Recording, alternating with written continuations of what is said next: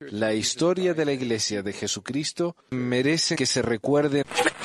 Pesquisas. Mormonas.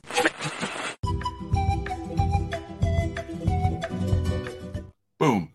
Hola a todos, bienvenidos a otro episodio de Pesquisas Mormonas. Yo soy Manuel. Hoy es el 10 de septiembre de 2023. Este es el episodio 361. Y bueno, con nosotros hoy tenemos al amigo Ale. ¿Cómo estás, Ale? Hola, hola, hola chicos, ¿cómo están? Buenos días. Bien, bienvenido. Eh, y vamos a tener, creo que más, más tarde vamos a tener a José, el muchacho que es mormón, que nos va a compartir para darnos su perspectiva acá de, la, de las cuestiones. Estoy en el estudio nuevo porque mi hijo me echó de mi oficina y ahora estoy en la pieza de él. Así que no se ve tan bonito, pero vamos a ver qué hacemos acá. Eh, bueno, hoy vamos a hablar, como dije, acerca de, bueno, como dice la, la carátula y el título, acerca de la influencer mormona, ¿no? Que fue a la cárcel por maltratar a sus hijos, pero de una manera, eh, obviamente, criminal. Y más tarde vamos a también hablar acerca de los testigos del libro de Mormon. Quiero advertirles que hoy no me siento muy bien. Creo que me está dando una gripe, así que estoy más o menos. A ver no fue Ale. Eh, pero, así que no sé, depende de cómo me sienta, capaz que tenemos que terminar un poco más temprano. Eh, estaba viendo si se podía ver mejor esto. Ahí va. Bueno, hasta que llegue el resto al menos. Eh, quería hablarle acerca entonces de la, de la noticia, tal como fue reportada el viernes. Ahí volvió. Eh, y, oh, y quiero aclarar también que no lo tenemos a David hoy, así que los comentarios van a aparecer en pantalla, pero tal vez no tanto como me gustaría. Así que ya les voy pidiendo disculpas. Eh, a ver, por ejemplo, y se me perdió, se el mouse que no hace ruido, así que está ruidoso el, cliqueo. Eh, bueno, a ver, empecemos entonces con algunos saludos. Mira, el primer saludo, Teresa, dice, no deseo, no estoy seguro qué quiere decir, pero bueno, gracias, Teresa. Eh, Rebeca dice al Manuel, como continuación a lo que se habló hace algunos episodios sobre Tim Ballard y Eduardo Verástegui, la semana anterior, Eduardo ya presentó su registro como candidato independiente. Y esa es la cuestión. Eh, eso es lo que estábamos hablando con, con Marco, ¿no? De que, bueno, y, y, Meli, Meli está muy metida con esto también, de que obviamente esta gente lo está haciendo. A todo esto fue una campaña publicitaria para hacer dinero o para o para ver la presidencia de México, o para esto, ¿no? Me siguen mandando fotos de ellos con políticos alrededor de toda Latinoamérica y Estados Unidos. Eh, Bill dice buenos días, Rosineide, Rosineide, ¿cómo le va? Desde Brasil, qué grande. Eh, Soledad dice, ¿qué tema el de hoy? Sí, lo iba a hablar bien rapidito, porque yo hice un TikTok de unos, un minuto eh, sobre el tema, pero la verdad es que está fascinante esto. Anoche me puse a ver, mira, anoche terminé tarde de preparar el programa, porque me puse a ver videos de, de, gente que o conocía a estos tipos o que ha venido estudiando el tema y no podía parar. Así que está interesantísimo. Digo, aprendí más de esto de lo que tal vez debería. Y Becky, muchísimas, muchísimas gracias, Becky. Ah, realmente. En el argot latinoamericano sabemos que una verdad dicha a medias es una mentira. Una mentira. ¿Escuchaste algo acerca de este tema, vos, Ale, de la mujer esta? No sé qué tan popular fue fuera de Estados Unidos esto. Eh, la verdad que no, ¿eh? Mm. Parece que más que nada se centra más en lo que es como Utah, Estados Unidos, no este tipo de noticias. No, mayormente no llegan a Latinoamérica, a menos que sea algo como sumamente grande y que ya, bueno, mm. las, las, noticias internacionales se den, pero no había escuchado sí. sobre eso, la verdad. Sí, bueno, acá en realidad eh, es una noticia nacional. Ah, ah, sí, mira, todo esto es Sound of Freedom en el cine. Y sí, mientras venda, la gente lo va a dejar. Es así. Eh, saludos a la República Dominicana. Bueno, gracias, amén y todo. Eh, de hecho, una de las noticias más eh, Acá hay Noticia Nacional, sí. Uno de los artículos más largos sobre el tema viene del Daily Mail de Inglaterra, así que, no, eh, esto es pegado. Ah, mira, pregunta Adriano, ¿de dónde sos, Ale? Vos sos peruano, ¿no? Me parece que sos de Perú. Sí, así es. Bien. tenemos varios peruanos, tenemos varios... Uh, ¿Cómo era el nombre que tenemos mucho? David, me parece, no sé. Eh, Alex. Alex nos mandó unos, unas ilustraciones acá para compartir al final del programa. Bueno, empecemos entonces. ¿Qué es esto? La youtuber de consejos para padres, porque encima daba consejos para padres, de Utah, Ruby Frankie y su socia comercial Jody Hildebrandt comparecerán ante el tribunal en St. George el viernes por la tarde. Y St. George, yo siempre digo que, que, Idaho es más raro que Utah, es como el hermano extraño de Utah. Bueno, eh, St. George es el, el, Idaho de Utah. Ahí es donde pasan las cosas más extrañas, porque están tan alejados, están en medio de la nada. Eh, pero es una ciudad grande.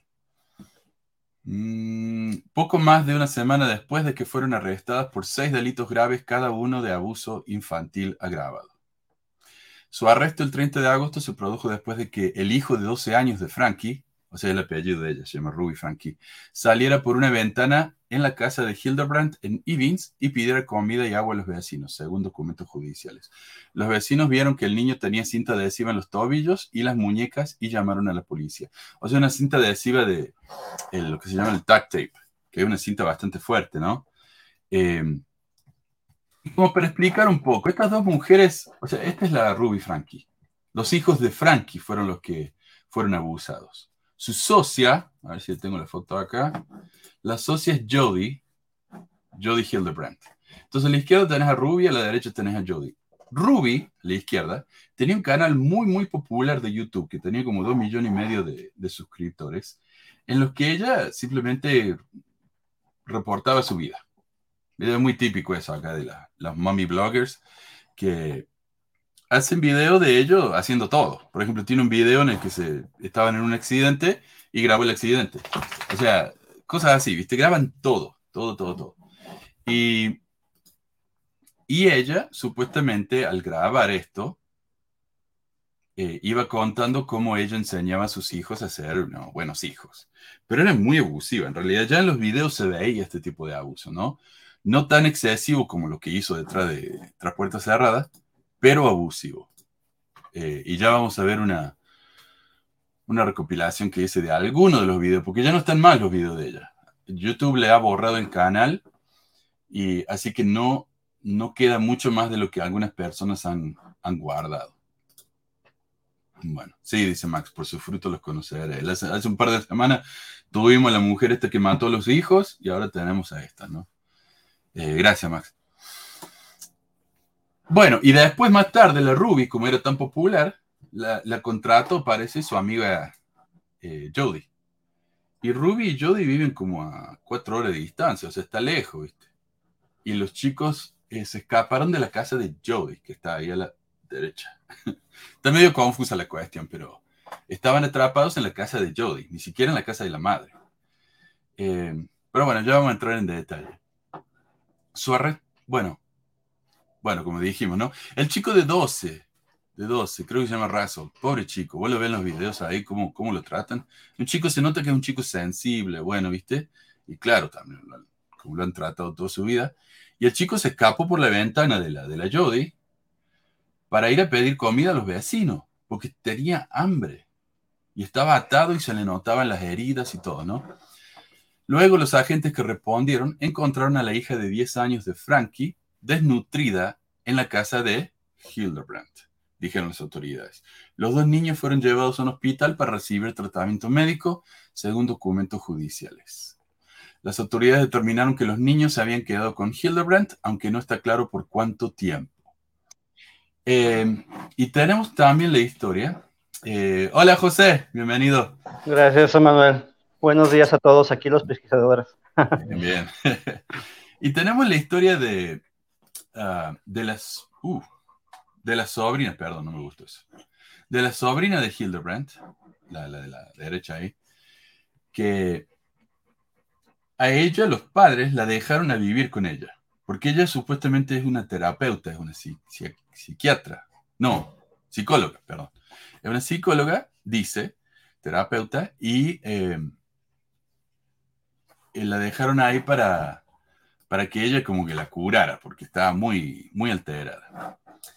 Eh, alguien le responde, por favor. Entonces, eh, em, a la chica, por ejemplo, ella decía que ella dio una entrevista como tres horas a la sobrina de la, de la Hildebrand, la, la que está allá. Y según ella, por ejemplo, contaba que cuando estaba con su tía, su tío la trataba muy bien, la cuida, pero la tía era muy abusiva. Por ejemplo, ella decía, eh, está poseída por un demonio, por eso te portas mal. Tienes un demonio adentro. Entonces, para sacarle el demonio, la hacía sentir muy incómoda. Por ejemplo, la hacía dormir afuera en la nieve. Eh, ella tenía... Eso me parece muy, muy inhumano. Demasiado loco. Estas son, bueno, esas son las cosas que pasan allá en, en, St. George. Hablamos, por ejemplo, de la, hay muchos eh, centros de rehabilitación acá en Utah. Es un negocio tremendo. Si tu hijo tiene drogas, es, adicto a algún tipo de cosa, lo mandan acá a Utah, como a la Paris Hilton. Y acá supuestamente te los curan. Ah, que yo trabajé en uno de esos centros de rehabilitación, no sirven para nada. Es un negocio. A los chicos en los que trabajé yo le cobran 10 mil dólares al mes en un programa de nueve meses. Y tenían como 30 chicos en la casa, así que imagínate. Pero bueno, y había un caso de esos en los que un centro de rehabilitación de Idaho, uno de los tratamientos era llenar una mochila con piedras y hacer que los chicos se pararan en una esquina por horas a la vez usando la mochila. Salían los chicos con la espalda hecha a la miseria, ¿no? Eh, pero son las cosas que pasan allá en, en St. George. Pero bueno, este, esta mujer la hacía dormir la chica en la nieve. ¿Qué hacía? Le, ella decía que tenía un pelo muy bonito. Ella estaba muy orgullosa de su pelo. Eh, entonces la tía se lo hizo cortar. ¿no? O sea, o sea la, humilló. La humilló para que así se le fuera el, el demonio de adentro. Decía, el demonio va a estar tan incómodo que se te va a ir. así que decía la, la mujer esta. Em, entonces, parece que la, la, Hildebrand también estaba cuidando a dos de los chicos de la Ruby. Que la Ruby ya los maltrataba y ahora estaban maltratados incluso peor. ¿Quién dice acá? Eduardo dice, acá en la cuadra de mi casa hay una ex misionera que abusa del esposo, otra ex misionera ahora mismo está en la Reunión 90. Eh, bueno. El sur de Utah es la zona rural, la gente ahí hace cosas bien raras. Sí, sí. sí. Es que es el camino a Las Vegas. Mucha gente pasa por St. George porque está camino a Las Vegas, pero en realidad no, hay mucho por ahí. Eh, sigamos. Mm, los investigadores consideraron que Frankie había estado recientemente en la casa de los Evings, en la casa de Evings, que es una ciudad cerca de St. George, de, la Hildebrand, y sabía sobre el aparente abuso, según una declaración de causa probable. Dentro del baño de Hildebrand, los investigadores también encontraron gasa usada, lo que consideraron evidencia de que Hildebrand sabía sobre el abuso, señaló el comunicado. Durante la investigación inicial, Hildebrand dijo a los oficiales que los dos niños llevados a un hospital nunca deberían estar cerca de otros niños, dijeron las autoridades. Mm. Esta declaración, junto con la conclusión de que Hildebrand estaba consciente de su abuso, llevó a los a los fiscales a elevar los casos de abuso infantil a delitos graves de segundo grado, según los documentos de la acusación. Para aclarar, lo que está diciendo es que Hildebrand, de nuevo, la, que está allá a la punta, no es la mamá de los chicos, eh, esa mujer, cuando trajeron a los chicos que estaban desnutridos, los llevaron al hospital, tenían heridas abiertas y todo, ella dijo, esos chicos no pueden estar alrededor de otros chicos. ¿Por qué dijo eso? Porque como ya vimos como lo que hizo con la sobrina, pensaban que estos chicos estaban poseídos de algún tipo de demonio, ¿no? Eh, y no es tan extremo como el otro caso que vimos de la, de la Lori Valo, que los mató por estar poseído, sino que esta pensaba que simplemente los podía exorcizar con su tratamiento psicológico y dijo, justificaron, ella, tanto ella como la mamá, la Ruby, justificaron el abuso de los chicos diciendo que estos chicos eran violadores, que habían abusado a chicos en el barrio y que eran adictos a la pornografía, porque esas dos cosas son igualmente malas, desde los cuatro años. No hay absolutamente ninguna evidencia de ninguna de estas cosas. Eh, de hecho, como dije, el chiquito ese raso se nota que es un chico realmente muy tierno, muy dulce por los videos que se ven. Así que, o sea, estas mujeres están tirando abajo del, autobús, como se diría acá, a dos niñitos para justificar su abuso. ¿Se entiende eso? Eh, Manuel, Sí, ahora falta que diga, ahora falta que después se descubra de que este, ella violaba a los niños, porque si llegaron a abusar de tal manera, de una manera tan horrible, ahora falta que haya pasado eso. Solamente parece que ahora que dicen, no, es que los niños eran violadores, parece que está diciendo su verdad ahí enfrente de toda la gente. Qué, triste, qué lamentable, qué no hay, eh, todavía no hay evidencia de abuso sexual, solo de abuso eh, psicológico y físico. Ya vamos a hablar de eso. De eso. Pero mira lo que dice acá. Em, perdón, Carmelo. Dice: Los niños tenían cinta duct tape en las muñecas y tobillos y habían estado maniatados quién sabe cuánto tiempo. Tenían, tenían marcas de las, de las cuerdas donde los tenían atados. Eh, Lamentable. Y pregunta Hel, dice, y de casualidad, los dueños de esos centros de rehabilitación tan caros en Utah no serán familiares de gente con altos cargos en la iglesia? Me parece que sería negocio redondo. Yo no creo. Eh, tal vez haga alguno, pero por ejemplo en el que tuve yo, no, no tenía nada que ver con la iglesia ni nada. Es simplemente que acá tenemos la cultura, ¿no? De las drogas son malas, el alcohol es malo, la pornografía es mala, entonces eh, hacemos centro de... Es un negocio. ¿Cómo curamos? Si un chico mira pornografía, no es que el chico simplemente está mirando pornografía, es adicto a la pornografía, porque la mira tres veces, no puede parar. Entonces, ¿qué hacemos? Creamos centros de rehabilitación para solucionar un problema que realmente no existe. Y esto es lo que hacía esta mujer, la, la, la Jody, la de allá del fondo. Ella tenía, trabajaba en un centro de rehabilitación para adictos a la pornografía. Y ahí se metió un problema, si ella vamos a ver cómo. Eh, entonces las dos, las dos abusaron de los chicos, los dos supieron. Em, en un podcast mencionaron que el obispo los envió terapia, su hermana era dueña de uno de sus centros. Sí. O sea, no me sorprende. Es Utah después de todo. Acá todo el mundo es mormón, o sea. Pero, claro, pero de ahí a ser, viste, por ejemplo, un negocio de la iglesia misma, no, no lo creo. No hay evidencia de eso. Ah, ok. Entonces, claro, por eso dice Hildebrandt, esos chicos cuando los lleven al hospital no dejen que estén cerca de otros chicos, porque son abusadores y son malos, están poseídos. Los niños de 12 y 10 años, 12 y 10 años, junto con dos de los otros hijos de Frankie, fueron puestos bajo la custodia del Departamento de Servicios para Niños y Familias, y las siglas en inglés es CPS, si lo voy a llamar así, según la declaración de causa probable. Frankie y Hildebrand dirigen un programa de superación personal llamado Connections. Ese es el negocio de la Hildebrand, de terapeuta. vamos a hablar más también. El programa tiene como objetivo ayudar a tratar a aquellos perdidos y varados en la oscuridad de la distorsión, según su sitio web, a través de su plan de estudios con manuales, DVDs y podcasts. Los videos del programa en los que aparece Hildebrand y Frankie estaban previamente integrados en el sitio web de Connections, pero ya no aparecen porque la cuenta de YouTube del programa fue cancelada. Tanto el, programa de, de, Frankie, que se llamaba Ocho Pasajeros, porque era ella, la esposa y los seis chicos, Ocho Pasajeros, y el canal de Connections, que es el negocio de Jody, los dos fueron, fueron cerrados. Frankie anteriormente tenía un canal de YouTube de consejos para padres, como ya digo, llamado Ocho Pasajeros, donde blogueó en videos sobre la vida de su familia, incluyendo sus seis hijos, a ella, a su esposo Kevin. El canal se lanzó en 2015 y tenía casi 2,3 millones de seguidores antes de ser eliminado. La familia ha sido criticada en línea por las decisiones de crianza compartidas en el canal, incluyendo Ruby Frankie diciendo que se negó a llevarle el almuerzo a, su hija al jardín de infantes porque se lo había olvidado a en la casa y se lo veía en el video llamándole a la nena, creo que lo tengo ese video en la, compilación, diciendo, era tu responsabilidad preparar tu almuerzo o tener dinero para comprar almuerzo en la escuela. No preparaste el almuerzo, no trajiste tu dinero, la consecuencia es que no vas a comer. Y parece que había muchísimos problemas con eso, de que ella les negaba a los hijos la comida. La hija mayor ha dicho en publicaciones en las redes sociales que cortó todos los lazos con sus padres. Y esa es la hija, la Sherry se llama. Y ella es muy, eh, miembro muy fiel de la iglesia. ¿ah? O sea, el hecho de que esta mujer es sido mormona y haya abusado a sus hijos, no significa, eh, decía por ejemplo en un programa que escuché, que todos los mormones sean así, o que eh, la, familia culpe a la iglesia. Yo no creo que la iglesia cause estas cosas, sino que mucha gente justifica su creencia en la iglesia para hacer estas cosas, como hace Jude.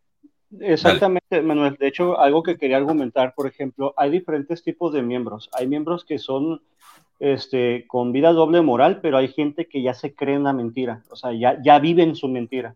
Y ese tipo de gente son las más peligrosas. A mí me tocó, por ejemplo, en, en, un barrio donde está mi padre, fue una hermana que ya conocemos de muchos años, de durante muchísimos años, hasta mis abuelos conocieron. Y me acuerdo bien que su esposo, que era obispo, en, una época, un obispo muy, muy mal, chafa, de lo peor, este, se quedó dormido. Entonces, este, en el sacerdocio, a mi padre le tocó dar la clase sacerdocio. Entonces él, como ya los conoce de tiempo, me acuerdo que él lo, lo confrontó y le dice a la, y su esposa dijo, es que mi esposo ya no siente demonios como ustedes. Hmm. Entonces ahí te pones a pensar, y la hermana ha sido, ha causado que tanta gente de su barrio se vaya de la iglesia por los, por las malas, ah, por los chismes, ¿no? O sea, hay gente que ya vive en su mentira, ya, ya quiere vivir así, y no creo que la iglesia sea parte de eso. Sí sabemos que la iglesia está en un- una situación delicada en cuanto a la imagen, pero más que nada, aunque la iglesia fuese tan, vamos a decir que fuese bien, todo estuviera bien, a esa gente ya no la puedes cambiar porque ya vive dentro de esa mentira. O sea, ya, ya, ya les gusta vivir así. Ya se creen lo que hacen, al grado de que ya no le importa, ya se les hace normal. Por ejemplo, el caso de estas, esta señora, que fue, estas dos señoras que fueron arrestadas, eh, parece ser, a lo que, me, a lo que la evidencia que se muestra, parece que ellos les era su forma de vida. O sea, ya, ya, no, ya no Mm. puedes hacer nada. La- Sí. aquí, el, aquí el detalle es eh, ¿Qué más? Por ejemplo, tenemos otro caso, por ejemplo, ese fue, fue también vida real, fue el de, de una actriz famosa, Janet McCurdy, que hay un libro que ella escribió que se llama eh, Mm. I'm Glad to My Mom Die. Ella Sí, fue hasta que mi mormona, mamá se murió, sí. eh, exactamente, Ah, y sí. ahí cuenta toda la historia de cómo realmente fue su mamá, todas las frustraciones que vivió a través de ella. Y entonces, eh, ella, la señora, era, se victimizaba con su cáncer. Eh, era, una señora bastante, dije, ay, qué mal, pésimo ejemplo de mormón, la verdad. Es, ahí te das cuenta, es gente, dime, mana, perdón. No, no, estaba escuchando, sí. Es, es gente que realmente ya es, es una vida y la pobre muchacha quedó completamente, ya se murió su mamá y ahora qué hago? Porque la volvió tan codependiente de ella y todos los abusos Ujú. que ya tuvo que pasar. O sea, ella lo cuenta, lo relatan en su libro, ¿no? Ese es Claro. otro ejemplo. Ese tipo de, de- personalidad que te dicen sin mí no vas a hacer nada. Bueno, y en realidad el mensaje que te manda la iglesia, si te vas de la iglesia, ¿a dónde irás? O sea, si te vas de la iglesia es como irte de un bote, te vas a ahogar. Eh, no sé. Y, lo que iba a decir yo, por ejemplo, tenemos el tema de Ted Bundy. Ted Bundy no se hizo mormón porque la iglesia mormona eh, promueve el asesinato. Él se hizo mormón porque la iglesia promueve un ambiente en el que gente es muy, muy crédula, muy, muy de seguir a, los líderes, a la gente que, manda. Entonces el tipo se aprovechó de esa situación. Estas mujeres se aprovecharon de esa situación. O sea, están, están en un ambiente que es beneficioso para ellas. La iglesia ha creado ese ambiente que es beneficioso para ellas. No es que la iglesia las hizo a ellas así. No sé si se entiende la diferencia. Pero, a ver qué me decía aquí. A ver, quería. En la iglesia nadie se da cuenta de semejante maltrato. Acá yo no sé cómo será en, en- ya en, en otros países. Por ejemplo, en Argentina, si todo el mundo viste, está- vive encima de la vida del otro. Pero acá, la gente es muy de no meterse en la vida de los demás. Es- Especialmente en un área, viste, bueno, ellos vivían en Springfield, que es un pueblito chiquito cerca de Provo, y la Hildebra vivía en, en St. George. Los dos son pueblos rurales. St. George un poco más alejado de todo que Springfield, pero eh, la gente acá, viste, especialmente la gente de, campo, la gente de zonas rurales, no se mete en la vida de los otros. Y, estamos hablando, acá en las noticias, yo creo que lo vamos a mencionar, los vecinos veían esto. Los vecinos veían, incluso algunos llamaron a CPS. Y CPS vino y dijo, no, está todo bien. Eh, la hija, la misma hija de ella, llamó, mira, acá está. La hija mayor, Sherry, publicó en Instagram. Hoy ha sido un gran día. Mi familia y yo estamos muy contentos de que se haga justicia. Hemos estado tratando de informar esto a la policía y a CPS durante años y nos alegra mucho que finalmente hayan decidido dar un paso al frente. Sherry, quien también compartió en Instagram una foto de los oficiales afuera de la casa con la leyenda por fin. O sea, eh, yo creo que el, el mayor problema con esta mujer era el maltrato psicológico a los chicos. Les negaba la comida, los humillaba y cuando viene CPS a tu casa y ve que es una casa hermosa, esta gente, ella, según ella, en un video dijo que ella hacía millones con su canal. No sé si será cierto, pero la casa que tenían era una belleza. Entonces los chicos estaban bien, aparentemente no tenían marcas Las marcas le vinieron cuando fue a vivir con la otra loca, esa, la Hildebrand. Eh, entonces dijeron, no, acá está todo bien. Y ella los tiene, los chicos lavados con la cabeza, que si viene alguien, ustedes tienen que decir esto y nada más, o van a sufrir las consecuencias. Eso es chiquito. Entonces sí, no, eh, Roxana, la policía me parece que, que, o sea, la gente llamó a la policía, lo llamó, ¿viste? Pero la policía no veía nada, nada muy aparente, digamos. Y el padre sí parece que era un soquete, o sea, el tipo era estaba de adorno ahí. La estrella era ella. Y hay un video, por ejemplo, donde al chico, al chico más grande, le, sacan el teléfono porque están comiendo y él está en el teléfono. Y dice, no, en la, en la mesa no se, no se usa el teléfono. Y le dice, dame el teléfono. Y empezó a leer los mensajes del chico en voz alta, el papá. Y la mamá dijo, ok, ¿cuáles son las consecuencias? Y el papá en el momento tuvo que inventar algo, ¿viste? Y se nota que el papá estaba nervioso también. Digo, si digo algo malo, me van a retar a mí también. Me van a... eh, nada, sí se nota que el tipo no era muy... No tenía una personalidad muy grande. A ver, Kevin es el esposo. Kevin Frankie no enfrenta ningún cargo penal en relación con el caso, indican los registros de la Corte Estatal. Un abogado de Utah dijo que dijo a la Associated Press que representaban los intereses del marido de mantener a los hijos juntos y bajo su cuidado no respondió de inmediato a una solicitud de comentarios. El hombre no ha hablado, solamente el abogado. Uh, según la revista People, la, la, pareja ha estado separada hace más de un año. Eh, aunque, como digo, en los videos se lo nota que la apoya, ¿no? Eh, bueno. Ruby, Frankie y Hildebrand están acusados de causar o permitir lesiones graves a los dos niños. Hospitalizados de tres maneras diferentes. Acá va. Estos son los cargos que le han hecho, los cargos legales, ¿no? Uno, mediante una combinación de lesiones físicas o tortura. Dos, a través del hambre o la desnutrición que pone en peligro la vida. Y tres, el causar daño emocional severo. Y eso se nota el trauma de estos chicos. Estas tres supuestas formas de abuso para cada uno de los niños equivale a los seis cargos de abuso infantil agravado que Ruby Frankie y Hildebrand enfrentan cada una. Cada cargo conlleva una sentencia de 1 a 15 años de prisión y una multa de hasta 10 mil dólares, según el comunicado. Y como son mujeres blancas, me parece a mí que las dos van a tener el cargo más, la pena más baja, me parece. No sé, ojalá que no, ojalá que no. Según la División de Licencias Profesionales de Utah, Hildebrand, acá está, es una consejera clínica de salud mental autorizada con sede en Evans, Utah. Obtuvo una maestría en psicología educativa de la Universidad de Utah en 2003. Su licencia se emitió por primera vez en 2005 y figura como activa, o sea, ella todavía puede ser psicóloga. En 2012, Hildebrand fue sancionada por los reguladores estatales por hablar sobre un paciente con líderes de la Iglesia de Jesucristo de los Santos de los Últimos Días y BYU sin el permiso de los pacientes, informó el Salt Lake Tribune. ¿Me entendés lo que estoy diciendo? O sea, ella es la psicóloga de estos hombres, la terapeuta de, estos, de estas personas, y fue, y detrás de la espalda de estas personas, reveló lo que estaban hablando en la terapia con el obispo y con el centro de honor de Viva, de BYU. Eso, eso eh, no se puede hacer, no sé si es ilegal, pero va en contra de la regla y va a perder. Perdió, de hecho, su licencia por un año y medio. Bueno, no se lo perdió, pero fue puesta en un periodo de prueba. Si lo hacía otra vez, se la quitaba. No sé que hay probabilidad de que se la quitan de, indefinidamente. Mm. Ahora sí, ahora ya habló la, el, sería la organización que está a cargo de las licencias. Nunca más va a poder hacer esto esta mujer. Eh, en ese momento, Hildebrand trabajaba como terapeuta de adicción a la pornografía cuando brindó terapia, empezando en 2008 a una pareja casada. ¿no? Está previsto que Frank y Hildebrand comparezcan ante el tribunal para sus comparecencias iniciales el viernes. Ok, entonces esta fue la noticia del viernes a la mañana. ¿Qué pasó el viernes a la tarde? La sentencia, como se ve ahí, esa es la foto, ahí, esa es la foto de, de ellas hablando con el juez, por separado, ¿no? Y lo hicieron por medio de Zoom. Algún pícaro compartió el link al Zoom en TikTok y se metieron como 1100 personas para ver esto. Y algunos, viste, querían eh, transmitirlo en vivo, lo cual no se puede hacer.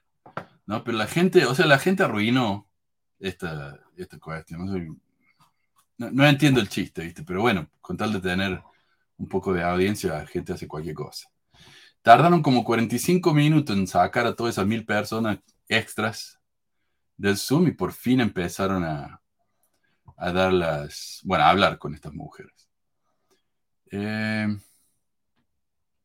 la audiencia final fue breve y el juez del quinto distrito, Eric Gentry, anunció que Frankie y Hildebrand permanecerían eh, detenidas perdón, sin derecho a fianza hasta su propia comparecencia ante el tribunal, actualmente programada para principios del 21 de septiembre. No le dieron eh, fianza porque el juez considera que estas mujeres son demasiado peligrosas, con lo que se sabe ahora, como para que estén andando por ahí libres, ¿no? Imagínate. El abogado de Hildebrand señaló que mientras tanto planean presentar una moción para una audiencia de detención acelerada. Yo no sé por qué este tema me fascina tanto, en serio, no podía dejar de ver video anoche sobre esto. Y quiero saber qué va a pasar con el caso. El abogado defensor, bueno, ya lo dije.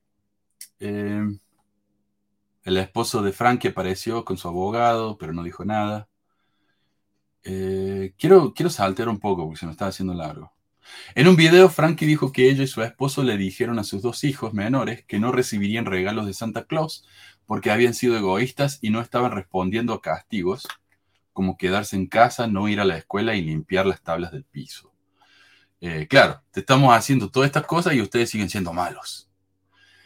Es porque están muy entumecidos y cuanto más entumecido está tu hijo, mayor será la consecuencia que necesitará para despertarse, dijo Frankie en un video. O sea, mayor castigo, ahí tal vez los chicos reaccionan. No sé, qué es lo que esperan estas personas, como que si no aprendes, va a llegar el punto en que te van a matar y van a decir como, oh, se murió y, siguió siendo frío.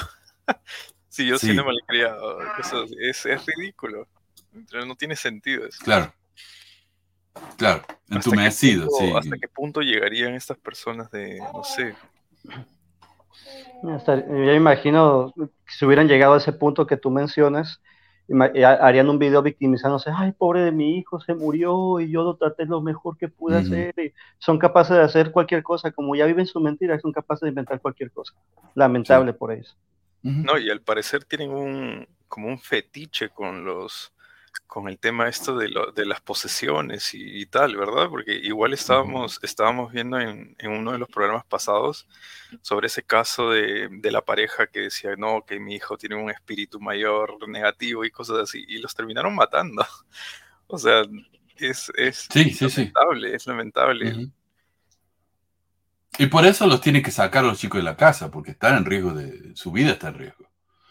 Eh, en, Estados, en Estados Unidos, por ejemplo, cuando hay ese tipo de casos, me imagino que les quitan la custodia de manera indefinida a los padres, ¿no? En ese tipo de cosas, en situaciones. Sí, yo hice el programa ese porque antes de que lo eh, adoptáramos a mi hijo, porque está, está, difícil adoptar acá, o sea, mucha gente no da a sus hijos de adopción.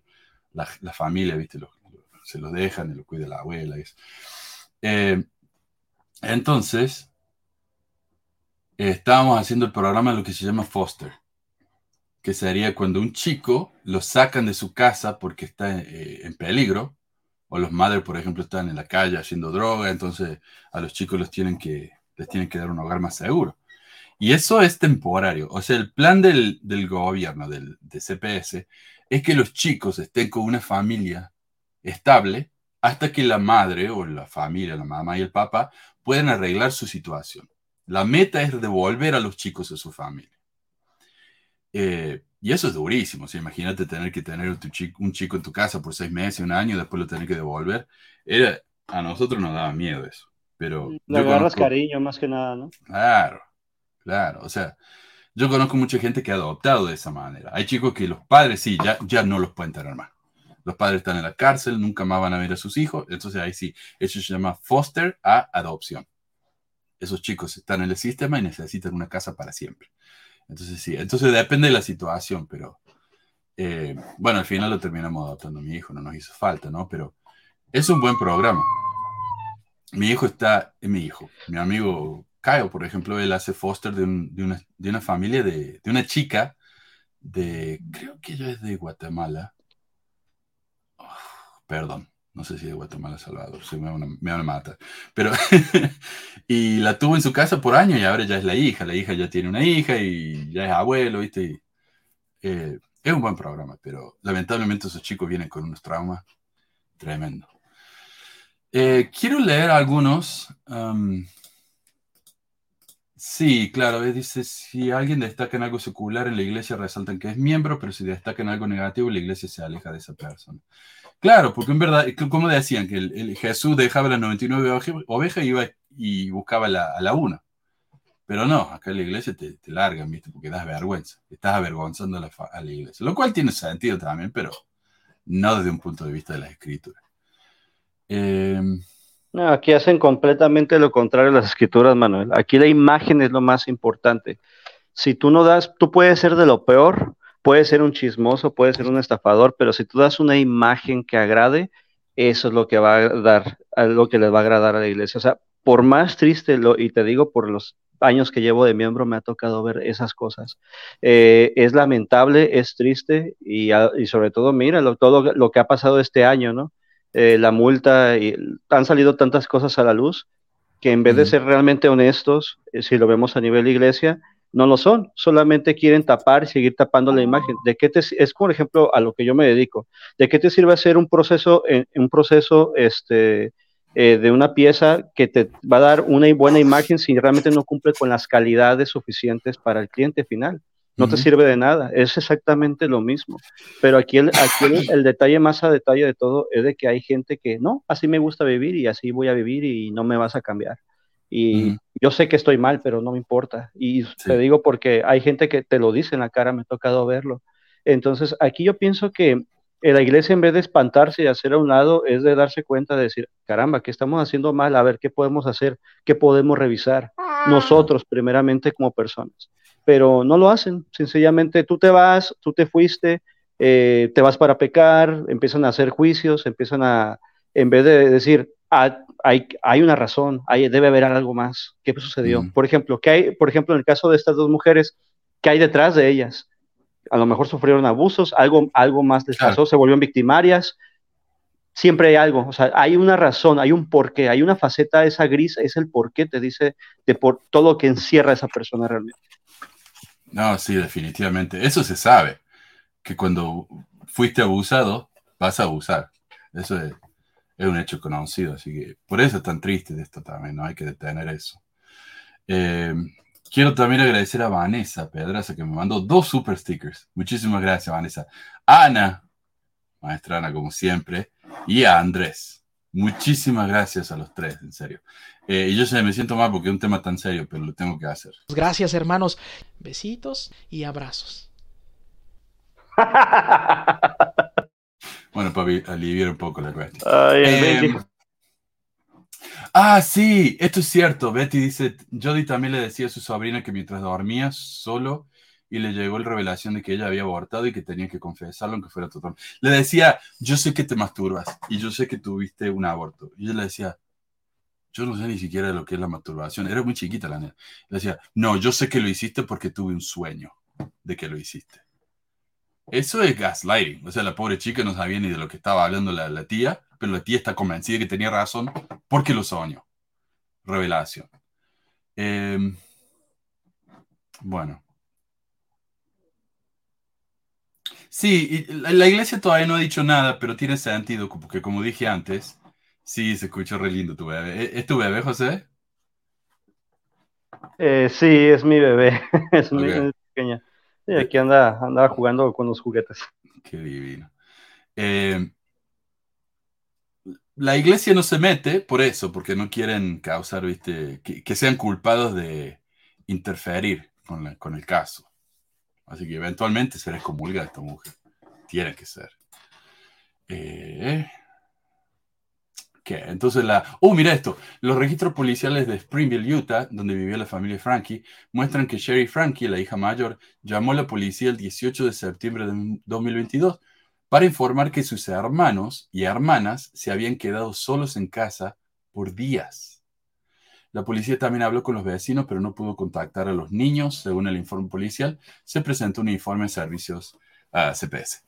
Eh, es otra cosa que ella, ella parece que cree que los niños son capaces de levantarse solo para ir a la escuela, hacerse su propio almuerzo, limpiar todo y ser básicamente chicos perfectos.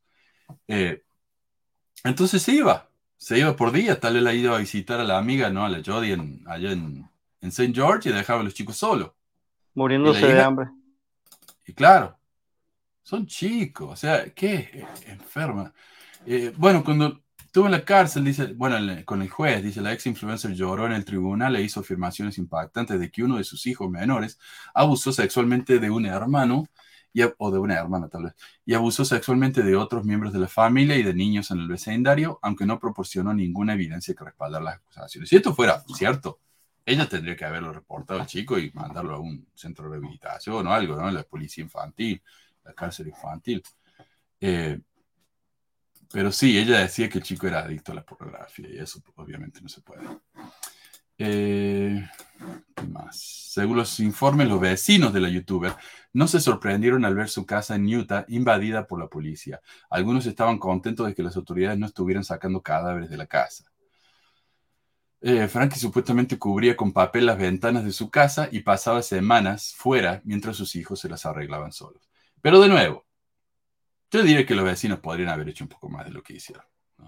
Es fácil quejarse, dice eso, eso me estaba preguntando yo, Manuel. Es como que, o sea, tú estás viendo, son, son, los vecinos están observando la policía llegar, creo que, no sé, muchas veces ya es como algo rutinario ver a la policía en la casa de esas personas.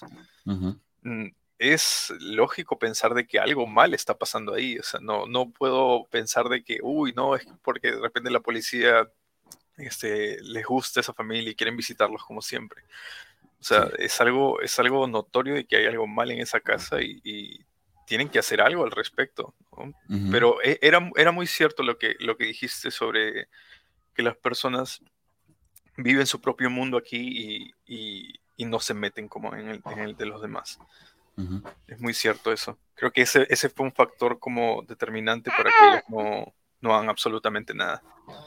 Sí, nada, es... Eh, se Manu, en, el en el caso, por ejemplo, cuando ves, tú llegas a, por ejemplo, a ver a una persona que deja a sus hijos afuera, en Estados Unidos, que por lo general, ¿qué uno debe de hacer, por ejemplo? O sea, si tú le hablas a la policía o al servicio de familia, ¿sí se los llevan o porque, porque era evidente de que ellas abandonaban a sus hijos, ¿no? Eso es algo delictivo, ¿no? Claro, claro. El problema acá es que no se te puede meter en la casa la policía sin una orden judicial. Entonces, ponele, los vecinos llamaban a la policía y decían, me parece que los chicos están solos en la casa. No, el, no los vecinos, creo que eran las hermanas de ella, de, la, de la Ruby, y la hija. Entonces decían, mis hermanitos están solos en la casa. La policía venía, están todas las ventanas cerradas, no se escuchaba, no se veía nada, trataban de comunicarse con los chicos, nadie respondía. Entonces, tienen como que las manos atadas también, ¿no? Eh, porque si la policía se mete a la fuerza a la casa, ese caso no va a ir a ningún lado porque la policía no debería haber hecho eso. Es un tecnicismo. El caso no va a ir a ningún lado. Entonces tienen que hacerlo todo, viste, eh, de la manera correcta para que la mujer esta sufra sus consecuencias. Eh, si ella va a la corte una vez por este caso y la encuentran inocente, digamos, porque la policía actuó mal al meterse a su casa sin permiso, que yo entienda, ella no puede ser juzgada de nuevo por el mismo crimen. Tal Double Jeopardy, ¿no? Se conoce. Claro, pueden hacer una apelación, pero eh, es más complicado. Así que por eso tienen que tener cuidado también. Eh, pero sí, si tienen evidencia, a los chicos se los llevan, obviamente. Eh, ¿Qué más? A ver. Bueno, las hermanas dicen que hicieron todo lo legalmente posible. Pero acá mira la pregunta de, Adriana. ¿Esa mujer aconsejaba a otros padres? No solamente hacía su, su sitio, su podcast, no, ¿qué hacía ella? Ah, su canal de YouTube, sino que en el sitio de la Hildebrand, que se llama Connections, mira, crean, creen gozo en su vida y en sus relaciones. Aprendan a navegar la vida de manera exitosa con Jody Hildebrand. Mientras el evangelio de la familia por los suelos. Transfórmate con Jody, por Dios. Eh,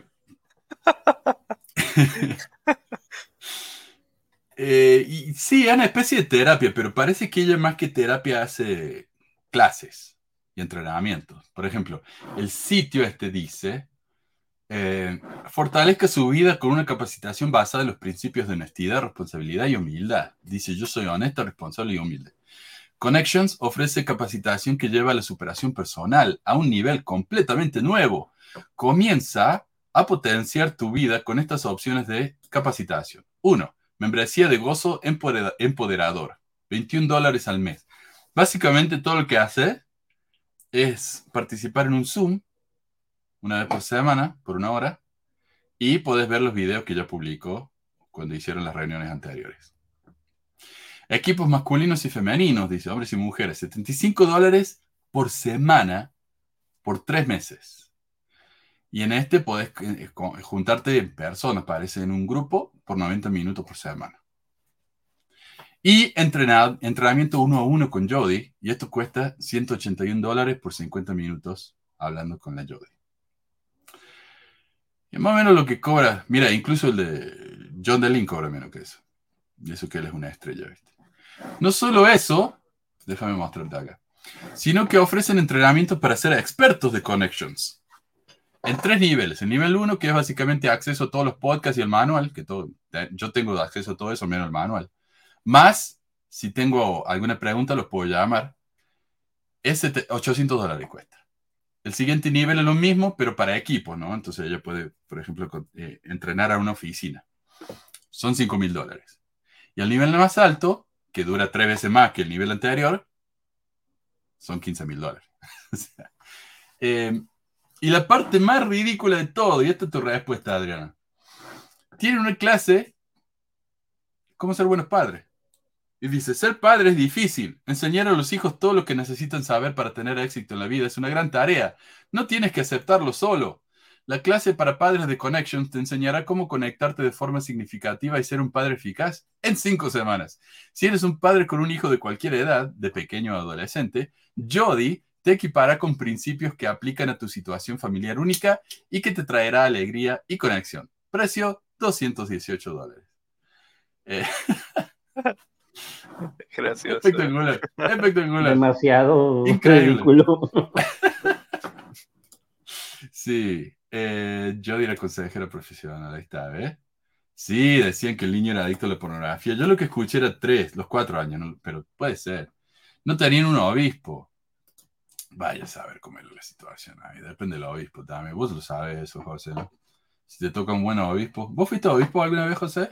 ¿O consejero o algo? Eh, no, nunca he sido consejero, pero sí he estado en, pues, he sido secretario de ejecutivo de barrio y me tocaron ver algunas cosas. ¿no? Nunca he llegado a ese punto, sí. pero, y obispo, obispo tampoco, pero sí, por ejemplo, en todos los años que llevo de miembro, en, los, en mis barrios que he estado o en la misión, sí me tocó ver este, obispos bien muy buenos y bien malos también. Actualmente el obispo que tengo, por ejemplo, es muy, es muy bueno, es muy, es muy buen amigo mío pero sí me tocaron obispos con los que también sí tenía mis roces, vamos a decir así. Hay de todo.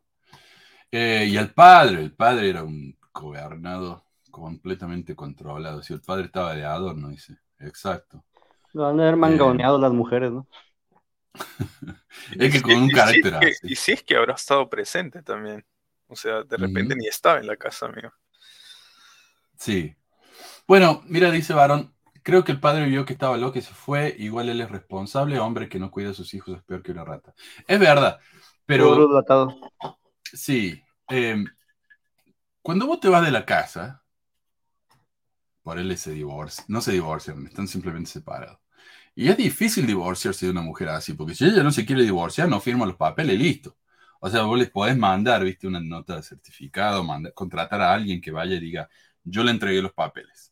Y si ella no lo firma, tiene como tres meses para, o 90 días, no sé, 30 días, no me acuerdo ya. Pero tiene una cierta cantidad de días y si ella no los firma y los devuelve, él puede iniciar el divorcio solo.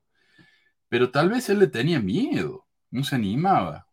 también tenés que luchar por la, la custodia de los chicos. Y... Pero en el caso, de, por ejemplo, había evidencia suficiente que era de maltrato infantil. Era obvio que podía haberse, podía haber peleado muy fácilmente la, la custodia de los niños, inclusive el divorcio era prácticamente más que suficiente. No, una pregunta, mano. Por ejemplo, cuando se trata de casos así, por ejemplo, si una persona que es víctima también, que el esposo, por ejemplo, dice, ya no aguanto esta situación, y, hubiera delatado a estas mujeres y, dice, ellas maltratan a mis hijos, este, ¿qué procede en este caso? ¿Pueden hacerlo un divorcio obligatorio o solamente le quitan la custodia? ¿Cómo procede en este caso? Yo que no conozco mucho de las leyes allá. Bueno, él tiene que, como te digo, él puede, él tiene el derecho de empezar el divorcio si ella no firma los papeles. ¿Ok? Luego de eso, eh, una vez que ya están divorciados, él puede hacer un juicio de custodia y tiene que presentar con sus abogados toda la evidencia que necesita para que para demostrar que los chicos están en una situación peligrosa. Se puede. Cuesta plata, lleva tiempo, pero se puede. Eh, yo creo que ellos no eran pobres, así que él podría haberlo hecho, ¿viste? Pero yo, como yo no, no sé la situación exacta, ¿viste? Cómo era, realmente no lo puedo juzgar, pero podría tal vez haber hecho un poquito más. Sí, eh, sí, pudo, pudo haber hecho un poquito más. Claro, Adriana dice, para mí el padre era víctima de abuso también. A mí me parece que sí. Eh, el hombre se notaba que era muy quedado, ¿viste? Y los chicos, como es el chiquito más que nada el ruso, el más chiquitito, se nota que es muy como el padre, ¿viste? El otro tiene más personalidad, pero el otro no tanto. Eh, lo manipulaban, sí. Sí, hay muchos hombres víctimas de abuso y una mujer así. Uf. Eh, bueno. Sí, mira esto. Dice Reina, solo una madre psicópata narcisista acusa de crímenes que ella cometió a sus hijos. Eh, bueno, continuemos. Esta es la última parte que quiero compartir. Como decía, Ruby Frankie eh, y la Hildebrand tienen un podcast. O sea, este es el sitio, el negocio de la, de la. Pero la mitad de los podcasts o más los hace la Ruby, porque es muy popular. Y uno de los últimos episodios del podcast se llama Manteniendo a nuestros hijos seguros en un mundo depredador. Y ella habla de cómo los animales no saben quién es su depredador y salen corriendo. Un conejito ve un perro y el conejo va y se esconde. Pero los humanos no. Los humanos vemos a nuestros depredadores y vamos y los abrazamos y coqueteamos. Por ejemplo, ella dice que la pornografía es un depredador. Y en vez de escapar, nosotros vamos y y miramos la pornografía a propósito.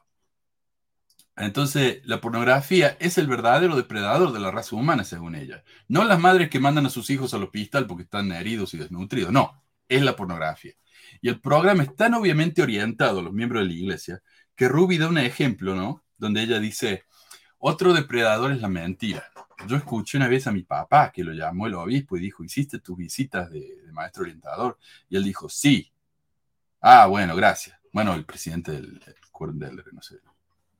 Entonces colgó el teléfono y llamó a, sus, a, las familias que él visitaba para planear una visita. O sea, no lo había hecho, había mentido. Entonces dice, eso es un depredador. ¿eh? Ruby tiene otro episodio llamado En dónde encaja la compasión. Y esto es realmente asqueroso. O sea, si, eh, todavía está ese podcast, lo pueden ver ahí, en Connections, Connections, con X, eh, classroom.com. Ella en ese programa dice, todos sabemos la historia de, las 100 ovejas. Una se va, entonces el, buen pastor deja las 99 y sale corriendo y agarra la, a la número 100. ¿Y qué hace el buen pastor? No la agarra simplemente. Ustedes vieron la, foto de Jesús con el, con. No es simplemente porque lo quiere cuidar. No. Según ella, un buen pastor le quiebra las piernas a la oveja o el cordero entonces no puede caminar más. Es un, eh, porque es un cordero desobediente. Está dando un mal ejemplo. Eso no se puede aceptar. Entonces el, pastor la lleva en sus hombros porque no puede caminar. Tiene las, piernas quebradas. Y mientras lo tiene en su hombro, le va repitiendo las cosas que el cordero tiene que aprender. Cuando el cordero se sana, lo ha escuchado tanto al, al pastor que ahora la oveja, el cordero, está listo para ser un líder de otras ovejas y corderos. Entonces, cuando, cuando un pastor le quiebra las, las, piernas a la oveja, no está siendo malo, está siendo eh, está teniendo compasión, compasionado. Eso es manipulación, ¿no crees eso? Como que tú manipulas para que manipules a otros. Es justificar abuso, José. No solamente eso, esta historia es falsa. Los pastores no le pueden quebrar las piernas a las ovejas porque las ovejas se pueden morir del shock. Eso no existe. Exacto. Eso es un invento. Además, ponele. Es una forma de justificar sus hechos, más que nada. Es cuando, cuando unos viejos, viste, de, antes, te, te, daban unos palizas, viste, y te decían, algún día me lo vas a agradecer. ¿Qué va a agradecer? Yo, yo me acuerdo de esa situación y eran las, veces que más odiaba a mi familia, ¿no? Cuando me pegaban así, pero eh, está haciendo lo mismo ella. Eh, Exacto. Lo, que hay que hacer ahora no, no hacerlo. Por ejemplo, nadie nace siendo padre, Manuel. Nadie. No importa si tienes hijos, eh, si tú adoptas a un hijo o, tienes hijos biológicos, eh, no importa, eso no importa. Nadie, nadie va a saber siendo padre. Lo único que hay que hacer es ver lo que nuestros padres hicieron, lo bueno que hicimos y darles lo mejor ejemplo que podamos a nuestros hijos. Es lo que, bueno, lo que yo intento hacer con mi, con mi hija en este caso. Conforme vaya creciendo, yo le voy a estar enseñando lo que, hasta donde yo sé. Pero yo pienso que no necesitas nada, certificado para ser padre o nada de eso. Y, y, yo también jamás sería capaz de hacerle esas eh, aversidades que le hacía esas, esa señora a sus hijos. Yo jamás le haría eso a mi hija. En el contrario, se supone, yo siento, siento dolor cuando ella siente cómo, cómo, con qué insensibilidad tú puedes hacer algo así. No, no, eso es, eso, eso de, yo estaba leyendo el documento que, eh, estaba leyendo lo que, la historia y me dio tanta tristeza con quebrar las piernas, o sea, ¿por qué? Eso no, eso no, no se trata de hacer eso a sus, a los pastores ni, ni menos a sus hijos, o sea, eso estás, estás justificando, dije, ella está justificando el maltrato que le hace a sus hijos y ya su mentira, ya, ya vivía en su mentira, o sea, ya, ya se miraba claramente eso. De hecho, este se, se nota que la, la muchacha esta, la que dejó eh, sin comer a sus hijos porque se habían olvidado, Ruby, eh, ha seguido bien estos consejos eh, de, podcast, literal, porque, o sea, yo entiendo que muchas veces es, es bueno enseñar a tus hijos por medio de, como de experiencias, ¿sabes? Pero siempre el padre tiene que estar detrás por si acaso algo sucede. ¿No? Es como cuando, cuando un padre, por ejemplo, está enseñando a manejar bicicleta a su hijo. No es como que él le agarre la parte de abajo del asiento y lo va guiando, ¿verdad? El hijo piensa que está como yendo solo, pero el padre está detrás hasta que lo suelta y va viendo cómo es que se va desenvolviendo, en este caso, bueno, a través de su vida, ¿no? Pero él siempre está atrás, eh, sosteniéndole el asiento por si acaso, no sé, una, una mala un mal movimiento y, ya se está a punto de caer, ahí está él para, para poder como ayudarlo en ese momento. Pero ellos, ellos al parecer, o sea, están pensando de una forma fuera de, de lo humano, o sea, están, están básicamente como sometiendo a sus hijos a traumas, a, no sé, a sufrimiento tanto físico como emocional, eh, sin sentido alguno. O sea, no, no, hay, no hay razón para tú someter a, esos sufrimientos a tus hijos, por más que tú quieras enseñarle algo, entre comillas. Sí, estoy de acuerdo contigo, es cierto. Por ejemplo, un niño cuando va a aprender a caminar, tú tienes que estar al pendiente. Por ejemplo, mi hija está en esa edad de que quiere empezar a caminar. Va a empezar a caminar, quizás se vaya a caer, quizás no se vaya a caer. Son experiencias que ya va a adquirir, ¿no? Pero tampoco, pero tampoco quiere decir que yo la voy a dejar sola ahí te caes y te levantas, ¿no? Yo voy a estar al pendiente como padre, que se cae, a ver qué te pasó, mija, qué te sucedió. O cuando ya empieza a crecer a las edades, ¿qué más puedo, pero qué, qué, qué más puedo este, dar soporte a ella para que, o ya que esté grande y ella tenga una necesidad, que, que este, así yo pueda aprender a conocerla bien a ella y que ella pueda tener confianza hacia mí en caso de alguna necesidad y yo pueda darle el mejor consejo que pueda darle. Perfecto, no se lo voy a dar, pero a lo mejor ella va a ser lo suficiente para que ella diga, ah, bueno, este, esto va a ser para, para un aprendizaje, una lección para ella. O sea, los hijos no hay que dejarlos solos, pero sí, una cosa es que tengan experiencias, a lo mejor errores van a, van a cometer, pero uno va a estar siempre al pendiente de ellos, cuidándolos, eh, buscando el bienestar de ellos y que ellos empiezan a desenvolverse en la vida. Pero eso que hicieron totalmente contrario a, todo lo más inhumanamente posible. O sea, eso dejarlos hambrientos. Exacto. Es, una locura, es, como, no sé, tienes, tienes un hijo recién nacido y, dices, no, mira, sabes que vas a aprender a, cocinarte tú solo. Lo dejas en la casa y tú te vas a trabajar. Llegas en la noche y probablemente ya esté hasta muerto. básicamente es lo que, lo que ellos están haciendo, ¿no? O sea, es dejar a su suerte a sus hijos, que ellos aprendan cómo es la vida sin, sin una guía previa y, ya se acabó. esa es mi forma de enseñarles este, a mis hijos. O sea, es, es algo ridículo. No, sí, eso es, es cierto eso. O sea, hay que ser una guía para ellos, no, no dejarlos a su suerte. Yo así, así es con mi caso también. O sea, ella en su momento va a caminar, yo voy a ver que a lo mejor va a querer cruzar alguna escalera o algún lugar que pueda ser peligroso para ella, que se pueda dar un golpe, y yo voy a estar al pendiente de que no se vaya, no se vaya a caer. Pero, pero es guiarla y poco a poco ella se va a desenvolver. Es lo mismo, o sea, es, es, es, por eso te digo, Ale, estoy de acuerdo contigo en esa parte porque, porque somos, los padres somos guías, no somos eh, como esta señora, esa es una locura. O sea, no, poco, ella va a aprender conforme a su edad, no así como lo hacen ellos. ¿no? Eso, eso, ni siquiera la iglesia lo enseña, o sea, nada que ver con, ni siquiera con las enseñanzas de la iglesia. Yo creo que mi mayor falla como padre es que me cuesta largarlo a mi hijo. Yo quiero, él es mi bebé. Yo quiero que esté conmigo todo el tiempo. ¿no? Y esta mujer es lo opuesto. Ella, no, que se larguen solo. Eh, yo creo que tal vez los dos extremos son malos, pero yo nunca voy a hacer que lo que hago yo, mi hijo también en el hospital, espero. ¿no? Pero eh, es la Ruby, la Ruby, la mamá, la que contó esta historia de las ovejas. Y cuando uno, uno escucha a ella hablando de esto, es escalofriante porque es lo que hizo con sus hijos les cortó, les, rompió las piernas, los tenía eh, atados, los tenía, y sin embargo, quería que los chicos hicieran todo. Por ejemplo, hay una, hay una, en el video que voy a mostrar en un minuto, hay una escena en la que el chiquito, el más chico, el, el raso, el que tenía 12 años, cuando era más chiquito, le empezó a gritar y le dijo, si no levantas tus porquerías, no vas a comer. No, no te vas a ir, no vas a poder ir a ningún lado.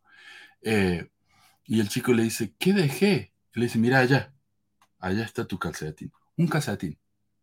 Y dice, estoy tan enojada que estoy diciendo malas palabras, porque dijo eh, crap, que es como porquería. Ni siquiera tan malas palabras, pero, ay, estoy tan enojada, porque el chico dejó un calcetín en el patio. Le digo, pucha, si esta mujer viera lo que hace mi hijo en mi casa, de un ataque, ¿viste? Eh, pero es así. Eh, bueno, quería leer acá, el varón rojo dice, 180 dólares hablando pelotudeces, los gringos creen en todos estos gurús. Y, le aclara Carmelo que esto pasa en todos lados. Eh, porque cuando yo estaba en el secundario, como a tres cuadras de mi, de mi escuela, yo iba ahí en el centro, en el Montserrat, a tres cuadras de la escuela, se abrió una de esas iglesias para de sufrir y era un edificio enorme, o sea, dos pisos con su banda, ¿viste? Y, y hacían sus reuniones y la, la, gente alrededor de la manzana para tratar de entrar a la próxima, no sé cómo le dicen eso, decían lo que sea. Y nosotros le enseñamos a una señora que iba a esa iglesia y ella nos decía, el pastor nos dice a nosotros que mientras más demos, no es diezmo, eso ofrenda Mientras más demos, más grandes van a ser las bendiciones. Estos no eran gringos, eran gente de Sudamérica que, daban todo. De hecho, vi un video también eh, de esa iglesia en Brasil, donde la, era una pastora, recuerdo. Y esta, esta señora comenzó a decir como, ok, den las ofrendas, ¿no? Y había un, estaba leyendo como los, tenía como unos tickets que decía cuánto habías donado y tu nombre y todo. Y decía, esta persona ha donado, no sé, supongamos, este, dos dólares. Con esto no puedes entrar al reino de Dios. Dijo, si tú quieres entrar al reino de Dios, tienes que donar más. Y yo eh, en ese momento mi cerebro explotó y decía como rayos, o sea, no, puedo entender cómo la gente cree en este tipo de, de personas. ¿no? O sea, básicamente lo condenó por dar lo que él podía dar como diezmo. Sí. Lo mandó al rayo. Es increíble. De, hecho, hace mucho tiempo, aquí en donde yo radico y en otras partes de México, hay iglesia de Pare de Sufrir. Y me acuerdo que un noticiero metió, hablando de eso que comentas tú, Ale, y también Manu, este, eh, metieron una cámara escondida y sí, manipulan bien feo a la gente para para que den más diezmos, para que diezmen, para que ofrenden. Y así se van a salvar al cielo. Y se miraba todo clarito y se, dieron un tremendo quemón, como dicen aquí en México.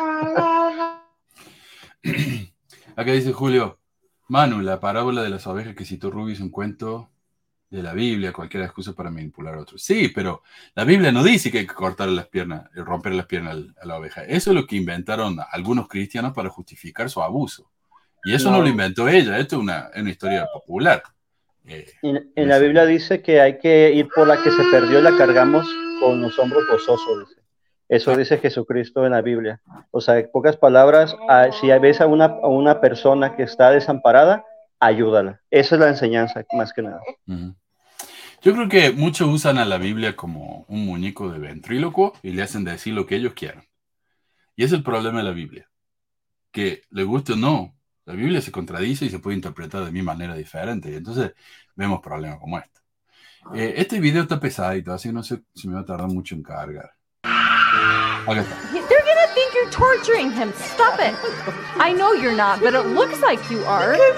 Okay, Russell. I'm only gonna say it one more time, and then you're gonna lose the privilege to eat dinner. Y le pido perdón a los que están escuchando esto por podcast, pero acá estamos mostrando los videos, algunos videos del canal de ella, que ya no existe más. Se los ve a los chicos jugando en el piso, se están riendo.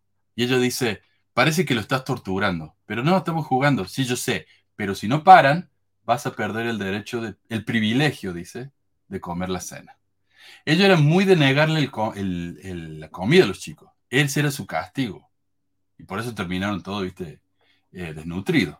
A el próximo. Eve slept in. She's notorious for sleeping in. And she woke up and Perdón, el que subió este video lo puso así con esa voz. I thought, you know what? I'm not to wake her up because every time I wake her up, she gets super grumpy and upset, and I have to literally drag her and get her dressed. And she's old enough to do that herself. And she missed preschool. She slept in and she woke up and she's like, I'm Ella está diciendo que la hija durmió hasta muy tarde. Y en vez de despertarla, dejó que se durmiera. Cuando la niña se despertó, dijo, te perdiste la guardería. ¡Guardería! Esta chica tiene menos de 5 años. Porque a los 6 años ya van al jardín. O al, al primer grado, de hecho. O sea, está haciendo responsable una chica de 4 o 5 años de no prepararse a tiempo para ir al- a- a la escuela. Le está negando la educación. Es otro delito también. Increíble esta mujer. Y mira, y la hija, la, la, la, la hija más grande la defiende. ready to go to preschool. I said, you know what? Preschool's over. You slept through it. I'm sorry. And she's like, what? And I said, you need to get up and get ready if you're going to go to preschool because I'm not going to drag you out of bed. And she can't control when she wakes up. apparently she can. No, because I woke her up. Claro, la hija le dice, ella no puede controlarse cuando se va a despertar. Tiene cuatro años, cinco años, es, es muy chiquita. Y la mamá dice, sí, sí puede. O sea, esta mujer es- está, está como desarraigada de la realidad, esta mujer. Y acá es donde la hija le llama para pedirle el almuerzo en la escuela. to share some of their food with you, I don't I don't think you're going to be able to eat. But if you're not responsible for your lunch and your lunch money, that's the natural consequence. And I'm really sorry you're learning this the hard way. My kids are not Y a eso lo publicó en un video de YouTube con dos, mil- dos millones y medio de seguidores. Ya, ya, eso, es- eso ya es decir, estoy en la verdad, estoy verdaderamente loca, pero no me interesa. Y desafortunadamente, ¿no? Increíble. Ah, sí, dice acá parece que lo de romper las piernas a oveja parece un tipo de expiación de sangre, la verdad. Eh, claro. Ella es un gurú de la educación, todo lo que hace es ilegal aún en esas clases como vender humo. Y de hecho hay un video de la, de la Jodie en la que ella está enseñando, ¿qué fue lo que dijo? Eh, pucha, no me voy a acordar. Pero era algo así como, imagínate que tu hija resulta ser gay o trans. Y dice, no, absolutamente no. Eso, eso está mal. Y si vos tenés compasión por sus hijos, le vas a negar el derecho a ser gay o trans o lo que sea. Eh, y yo me imagino lo que, lo que pasaría a este chico si se niega a obedecerla. No me quiero ni imaginar. Eh, y acá dice ella que los chicos no van a vivir con ella después de los 18 años. not welcome to come live with me after they're 18. I am very straightforward about that. I told his friends, guess what you get to do in my house to show appreciation? You will be cleaning out. My garage. Get back. I want this floor cleaned, tip top shape. You boys do a good job, and I will treat you to Ahí están los amigos de- del, del hijo. Dice, para, para demostrar lo agradecidos que están conmigo, me van a tener que limpiar el garage. le limpiaron el garaje y dice, como pago, les voy a hacer sándwiches. Oye, en, mi, en, mi, en, mi, punto de vista, un obispo capaz con pantalones sí la mandaría una entrevista a la hermana, a esta señora por haber hecho eso. Oye, uh -huh. hermana, ¿es verdad lo que está haciendo usted eso?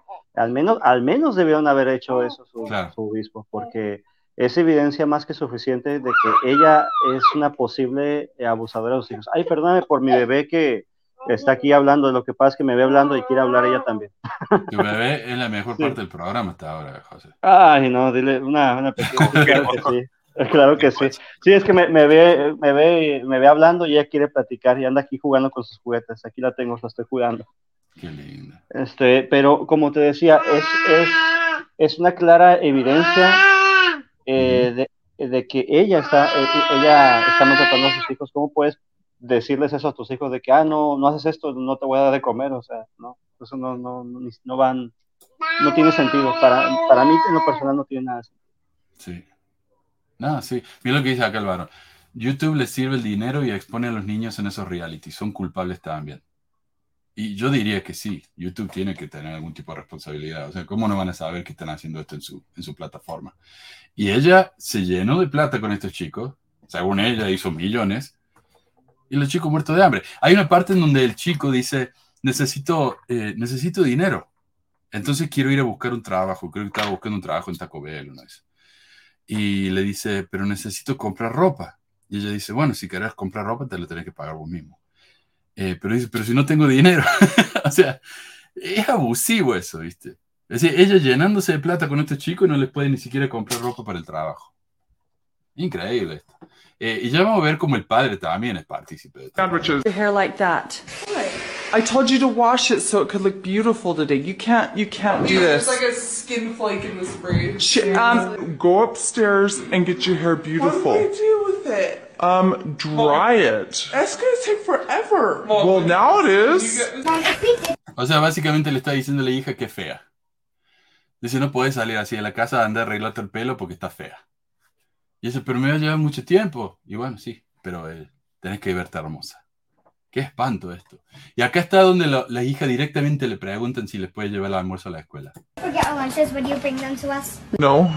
You don't get personal space because this is my space because I'm the parent. If you want your own personal space, you'll need to get your own space. This is mine.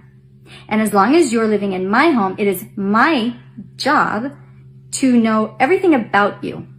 You don't get to sneak, you don't get to hide, you don't get to have secrets. Not in my house. Do you see how loving that is? Y eso en parte tiene sentido, ¿no? De que uno tiene que saber lo que están haciendo los chicos. Dicen, en mi casa yo necesito saber todo sobre ustedes. Ok, pero hay que considerar que algunos de sus hijos tenían 16, 17 años. O sea, me parece que un chico de 17 años debería poder tener algún tipo de vida privada. Pero ella dice, no, si están en mi casa, no tienen vida privada. Eh, y después termina el video con, ¿ven qué amoroso es eso? La manera en que lo dije, ¿ven qué amoroso que es? Eh, a ver. Este es increíble. Se lo voy a leer porque quiero que los que escuchan en, en el podcast sepan lo que dice. Aquel hijo mayor, el, el varón, dice, me sacaron mi cuarto por siete meses. Y me lo devolviste hace un par de semanas. I don't think our viewers Y ella se ríe, dice, creo que nuestra audiencia no sabe. sleeping on a beanbag. Dice, has estado durmiendo en una silla saco. Esas son las sillas que son como una bolsa, viste, de tela, llenas de tergopol o no sé, algo adentro. Eh, el chico estaba durmiendo en eso por siete meses. Sleeping on a beanbag. He estado durmiendo en una silla saco desde octubre. And they gave my room Y entonces me devolviste mi cuarto hace un par de semanas. back like two weeks ago. Oh, I'll give you the reason why. Y les diré por qué perdí mi cuarto. Escuchen esto, ¿por qué el chico tenía que dormir en el piso? I lost my bedroom. Mínimo habrá matado a alguien, ¿no? Y tiene que ser, ¿no? Mínimo. Y él dice, creo que esta es la razón. Ni siquiera está seguro por qué lo castigan. At least this is the reason that's been in my head. It's pretty funny, but now I look back, mean, Dice, es bastante gracioso, pero ahora lo recuerdo y es deprimente. pretty depressing. No, we never told our viewers. That I woke Russell up at two Desperté a Russell, el hermanito, se llama Russell, a las 2 de la in the mañana morning and told him that we're going y le dije que íbamos a ir a to Disneyland. Disneyland and he has to pack. Y él empacó, se levantó, hizo la got cama up and made his bed all neatly and then packed all his clothes. Guardó su ropa en su maleta. Salió de la "Russell?" casa y le dije, "What?" Russell. Y él dice, ¿qué? Estaba tan feliz con sus lentes de sol.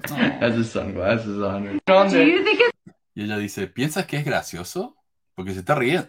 Es gracioso. O sea, medio cruel, pero es... Buenísimo. Dice, ¿piensas que es gracioso? funny because And then I walk out. if and- you think it's funny, then you that was seven months ago. Dice, si piensas que es gracioso, o sea, esto fue hace siete meses, Maybe you need longer without a bedroom. tal vez necesitas más tiempo sin un cuarto. ¿Y qué dice él? was. No fue gracioso. Russell got the big bedroom, Russell tenía el cuarto grande y Chad, que es el chico este, and Chad got the the smaller bedroom, and tenía el cuarto más chico. El cuarto de Russell tenía un baño. Russell's bigger bedroom also had a bathroom. But what you guys didn't know Pero lo que ustedes no sabían, le was Chad didn't get any room. es que Chad no tuvo ningún cuarto. He didn't. He didn't get anything. He No tenía was nada. sleeping on the floor. Tuvo que dormir en el piso en la sala de la casa. Siete meses. El padre sabía esto. O sea, no me diga que el padre no se enteró que el chico estaba durmiendo en el piso por siete meses. Así que, y de nuevo, no tiene cuarto, por lo tanto no tiene privacidad. ¿Qué tenía que hacer, chico? Cambiarse en la cocina, no sé. Eh,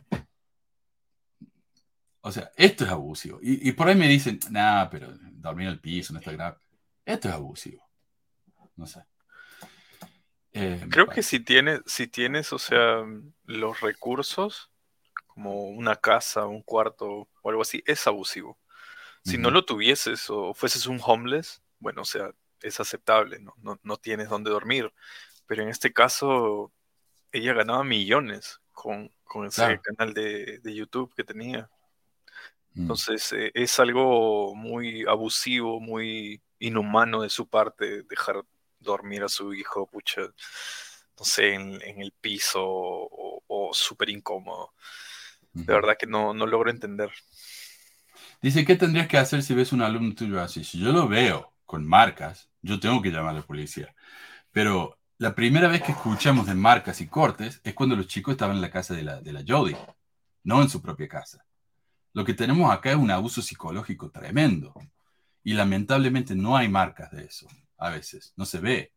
Yo que tengo 180 chicos en, en- en mis clases en este momento, sería difícil ver realmente a un chico con trauma. Eh, tenés que entrevistarlo o algo, ¿no? Es jodido. Eh, y sí, me parece que algunas personas que veían su video podrían haberlo denunciado. Y lo han hecho. Pero ¿qué recursos tenés? Por ejemplo, si ves a un youtuber haciendo algo malo, ¿a quién va a contactar? No sé. Es jodido. Es una situación jodida.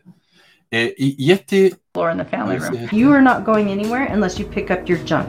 Esta es la parte donde le habla con que tiene que levantar la No, calcetín. you see now I'm using bad language. That's how bad of a mood I'm in. You get your socks picked up and don't you leave your Mirá stuff out que está. Right over there. Run and Que go había un pick them up. And then give me 10 push-ups. Put them in your Eso es todo. Se olvidó los calcetines en el patio y a causa de eso le hace hacer 10 flexiones. pockets so you can take them down to the hamper and drop and give me 10. One. Put your hands straight out. They're in. They're not supposed to be out. Shape your hands forward. There you go. One, two, down further. Ah, Bring your butt down. And there was a time I'll find the I'll find the photo. I had just had Russell and Julie was just crying a lot and whiny and and one day I looked at her and I'm like, you just stink. She had like peed her pants or something, and she it was just because she was being neglected because I was totally paying attention to the new baby. Y en, ese, en esa sección claramente está diciendo, sí, yo no estaba cuidando a mi hija porque estaba cuidando al bebé y se hizo pie en los pantalones. ¿Y qué hizo? Le dijo, apestas y le sacó una foto. Seguro que para material para el programa. O sea, eh, eso es una madre, ¿no? Pero por suerte la mujer está, está en la corte ahora. No, con ese podcast ya es más poderoso que la segunda onceava. Bueno, espero que se pudre la vida en la cárcel. Qué asco. Eh, bueno. Ah, seguro lo pusieron a dormir en un lugar público y visible porque lo cacharon miraron por. No, es por el chiste que le hizo el hermano, literalmente. O sea, esa es la peor parte. Asqueroso. Bueno. Eh, Esa gente se ve el reino celestial y yo no. Me siento afortunado, dice, exacto. Bueno, eh, eso fue por ahora. Mira, nos lleva una hora y veinte hablar de este tema. Realmente espantoso. Eh, yo quiero seguir eh, hablando de esto, ¿viste? Para ver qué pasa, pero tenemos un par de semanas antes de que vuelvan a la corte. Así que, mientras tanto, Ale y José, hablemos de los testigos. Ahí es cuando salió la familia en KSL, que es la radio de la iglesia. Tiene un sitio web y ahí salieron, hicieron una nota sobre ello. Eh, cuando eran muy populares. Bueno, hablemos de los testigos. Mira lo que es eso. Esa es la, la carátula de la película Witnesses o testigos. Y el del frente, obviamente, es José Smith. Ahí lo me, me, encanta, ¿no? Cada vez lo hacen más joven, más bonito. Mira esos ojos así, turquesa que tiene José. Ya se parece a Zac Efron. Eh, hace mucho, allá en el programa 18, en el episodio 18, hablamos de los testigos del libro de Mormon con, con Joel y dimos una breve biografía. Lo que quiero hablar hoy es acerca del aspecto más como mágico de las creencias de estos hombres. Y esto está casi todo sacado del, del capítulo 6 del libro de Grant Palmer, An Insider's View. Y si lo quieren, está en mi sitio, en mi sitio de libros. A ver si no lo tengo. Ahí está. Es ese, esa es la dirección. Si necesitan contraseñas 8888. Y voy, voy a seguir subiendo. Ayer me conseguí como 12 de los libros de los documentos de José Smith, que también lo voy a subir. Bueno, según Brad Grant Palmer, los 11 hombres que testificaron haber visto y manipulado las planchas de oro, sí, difieren de lo que ahora suponemos. Sus declaraciones publicadas cuentan solo una parte de la historia, e incluso así, allí, tendemos a leer en sus testimonios una perspectiva racionalista en lugar de una mentalidad mágica del siglo XIX. Yo creo que este es el problema también con ver a la historia con los ojos de, personas del siglo XXI. Por ahí no, no, no, nos acordamos que esta gente creía cosas diferentes. Eh, dice José, ese tiene actor, ese de actor de, de. José Smith se parece bastante. No sé quién es. A ver, lo voy a buscar. Max, Max Verstappen. Ah, ¿Vos lo ubicás? Sí, uno de, uno de ellos se parece a, la foto original. De hecho, lo estoy viendo bastante. Sí. Ah, corredor de Fórmula de Fórmula 1. ¿eh? Nah, se parece más a Zac Efron. Es más bonito que. Bueno, em, bueno, hablamos de, que esta gente miraba mucho en piedras, de vidente. Eh, era lo que se llamaba la segunda visión. Cuenta. Dice, es Robut, uno de los primeros mormones conversos, informó de José. No pretende verlos, a los espíritus y ángeles, con sus ojos naturales, sino con ojos espirituales. Y dice que puede verlos tanto con los ojos cerrados como con los ojos abiertos. José informó que el profeta antediluvi- antediluviano Enoch vio cosas que no eran visibles al ojo natural y explicó que él, como Enoch, podía ver con la mente espiritual. Ok. José Smith y Oliver Cowdery percibirían más tarde a Jesús, Moisés, Elías y a los dos Elías en un servicio de adoración en Ohio, mientras los congregantes discernían grupo tras grupo de ángeles, todos con los ojos de nuestro entendimiento. ¿Se acuerdan de esa, ese, ese- creo que fue en el templo de Kirkland, donde veían a, las, a los ángeles, todos vieron ángeles. El problema es que los ángeles que vio la gente eran todos diferentes. O sea, no, no era una visión en común. Cada uno vio lo que estaba en su cabeza. Eh, y como sabemos, alguien dijo, lo único espíritu que veía esa gente era el espíritu del alcohol, porque estaban todos borrachos. De hecho, don Carlos, el hermano de José, llenó como dos baldes de, de vómito. Estaba tan borracho. Eh, Eh, a lo que yo sé de Don Carlos era una persona medio agresiva, ¿no? También, ¿no? don Carlos, no sé. Yo sé que Sa- Samuel era. No, no Samuel. ¿cuál Porque era? lo mataron a él, ¿no? A Don Carlos lo mataron. Lo mataron joven, sí. Eh, y de hecho creo que la esposa de don Carlos se casó con Jairo, algo así. Pero había un hermano de, de José que era muy, muy violento que, que fue y se juntó en la, con la reorganizada más tarde. Eso fue a todas las iglesias. Eh, no creo que era Samuel. Pucha, no me voy. Ya me lo van a hacer acordar ahí abajo. Eh, pero era muy violento. Y de hecho cuando...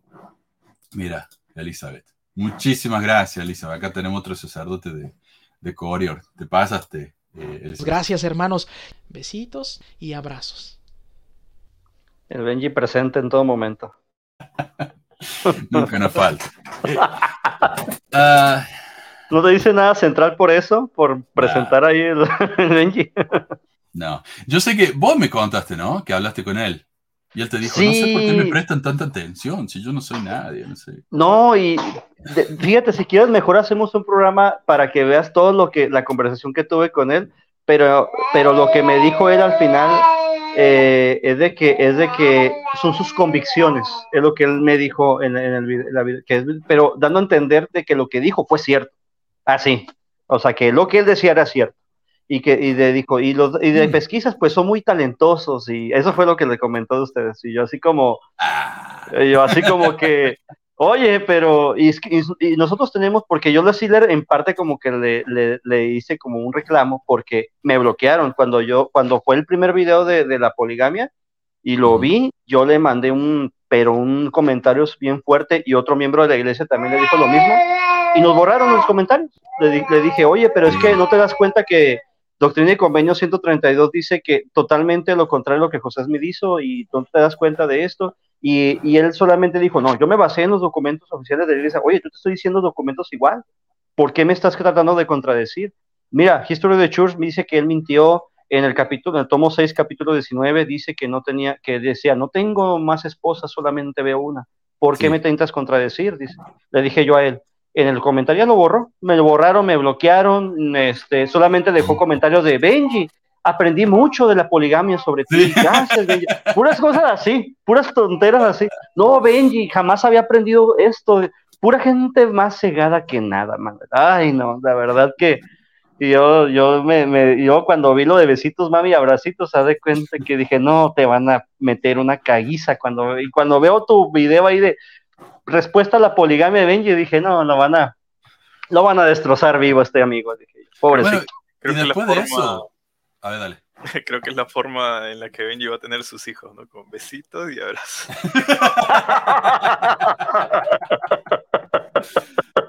Todos así, ¿no? Así. Suena concepción, ¿cómo se dice? Milagrosa, no sé qué. Ay, no. Eh, pero bueno, dame un segundito. Eh, no, y sabes que de hecho después de eso, Benji no hizo mal en los videos de la noche de hogar. No sé si te diste cuenta. Sí, lo quitaron, Manuel, lo quitaron porque también hizo otros videos y empezaba a hablar que de animales y cosas que van fuera de sentido. Mira, te voy a comentar una cosa. Me acuerdo cuando estaba hace unos domingos atrás en mi barrio, estaba el presidente y su esposa dando la clase y la hermana, la hermana, la hermana dijo, eh, voy a dar, este, yo les recomiendo que vean Central de las Escrituras. Cuando dijo eso, yo me reí enfrente de todos ahí y se me quedaron mirando los hermanos y yo, ja, ja, de reino me dice, "Tal escritura", ja", y ya me quedé callado. Y al final de la clase le dije, hermano, dígale a su esposa que no diga esas cosas, porque lo del Central de las Escrituras son muy amarillistas en muchas cosas. Y ya le mencioné a Benji y dijo, no, sí, Benji, sí, estaba diciendo cosas que sin sentido, que la comunidad de Cristo no dijo nada y dice, no, es que este pobre, ¿por qué cree que lo quitaron? Le dije yo porque eran tantos reclamos de mucha gente, eh, decía cosas bien absurdas. Y, al final, ya al final, ahorita está dando clases de Ven, sígueme, que a mí la verdad no me da tanta gracia, me gusta más Pepe del Valle, pero bueno. Ah, mira. Pero ¿con, con qué, ¿con qué ánimo va, va a querer hacer este nuevos videos y va a saber de que en Pesquisa Formonas va a ser primicia? va, va a ser primicia con lo que diga y se va a convertir en un meme. O sea, No, ya me sé darían ganas de sacar videos así. Pero... No, a mí tampoco, ten- tendría dignidad, pero ponte a pensar, hay que ponernos a pensar que él vive de eso, o sea, la iglesia le paga de eso. Es por eso que lo va a seguir haciendo, él depende de eso, por eso lo, lo continuará haciendo y no va a parar de hacer eso. Y acá tuvimos a alguien en el, un miembro del panel tuvo una conversación con alguien de, de Central. Eh, No, era de más fe. Pucha, ahora ya ni me acuerdo. Pero ellos hablaban de si, bueno, sí, la iglesia nos paga, la iglesia nos apoya, no es la única, es el donante más grande, pero no es la única. Como si eso fuera arreglar algo, ¿viste? Pero eh, no, sí, olvido de eso, obviamente. Así que está en una situación fea. Imagínate tener que vivir de algo así. Nos pagan para hablar mentiras y quedar bien en la imagen de la iglesia, ¿no? Eso es lo que hacen. Yo no, ya, no les cre- ya no les creo absolutamente nada a ellos. y, y, a- y se ponen los miembros a defender lo indefendible en vez de ponerse realmente a investigar y que en el sitio de la iglesia hay un montón de cosas como lo que estamos viendo aquí, ¿no? De Martin Harris y de Oliver Cowdery, que han admitido una serie de cosas. Fíjate, cuando yo empecé a leer bien seriamente la poligamia, me acuerdo, estaba recién, hace mucho tiempo, mi, una de mis cuñadas me preguntó, y yo pues le traté de manejar lo de, la- lo de las viudas, porque, pero yo ya tenía sospecha de, por la información que estaba recibiendo, estaba investigando. Pero cuando ya me puse a indagar, yo no sabía de Liza Snow que había sido esposa de José, por ejemplo. Pero cuando leí lo de Helen Mark Kimball, la verdad, ah, me acuerdo que hasta agarré, y ave- estaba, estaba solo en- y aventé un libro así, dije, no, este tipo sí fue, fue hizo cosas que no fue un pedófilo, dije yo, no, no puede ser, esto no lo sabía. Y en el History of the Church viene, yo te prometo que garantizarás tu salvación, y yo, ¿qué te pasa? O sea, ¿por qué le- una niña de 14 años? Yo pensaba, yo se supone, yo creía que eran con mujeres de la edad de José, y más dignidad todavía, aunque está mal, ¿no? La poligamia, pero, pero no, casi la mayoría fueron menores de edad, y para acabarla no tuvo hijos con ni una. No tiene un Ah. sentido la manera en que lo vivió. La verdad no tiene, la poligamia fue, es una de las causas por las que la, se, se dividió la iglesia, es una de las causas por las que la iglesia eh, tiene una marca bien fuerte y por más que intenten nunca lo van a superar, al menos que ellos quieran ponerse las pilas, pero al momento no vemos nada de eso. Es donde te equivocas, José, porque no es que tenía 14 años, es que tenía varios meses antes de cumplir los 15.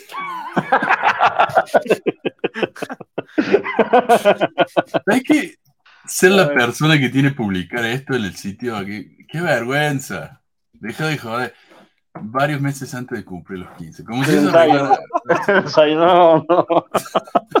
O sea, eh, creo que la, la forma de maquillar de, de los miembros de la iglesia es pero única. O sea, ellos tratan de como de compactar el problema hasta que la gente lo vea como, ah, ya, no, sí, sí, está bien, está bien. Que, Ah, o sea, es aceptable, ¿no? Es como increíble. José, yo no te quiero meter en problema, pero ¿cuál es tu situación ahora con la iglesia? Porque vos sos miembro activo, creyente, Eh, me imagino, ¿no?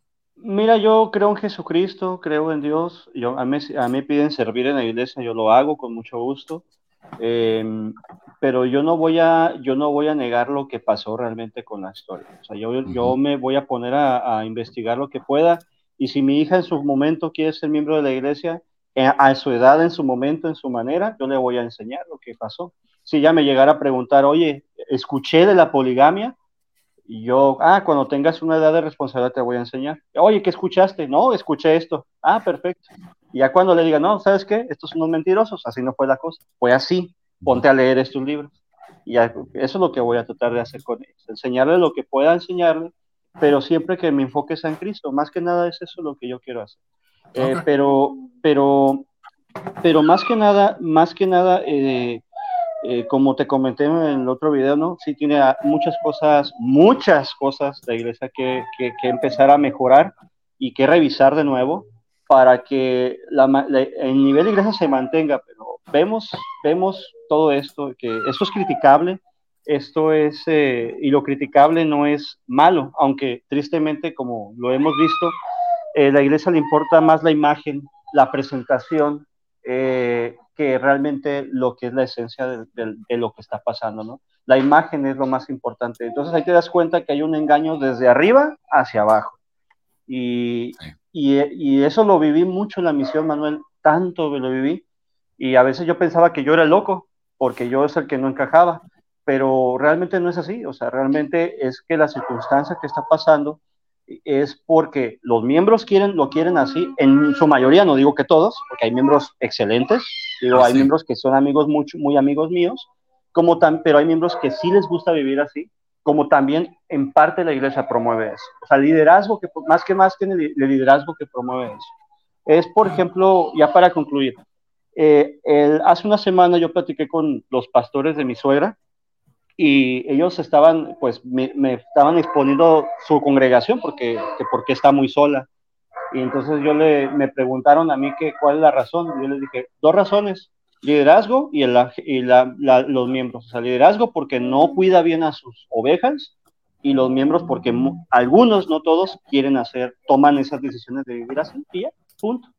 O sea, de, de- de quieren creerse sus mentiras o punto, y que, o es la imagen que se llevaron y así quieren vivir. O sea, hay muchas cosas, hay muchos factores por las cosas que están pasando.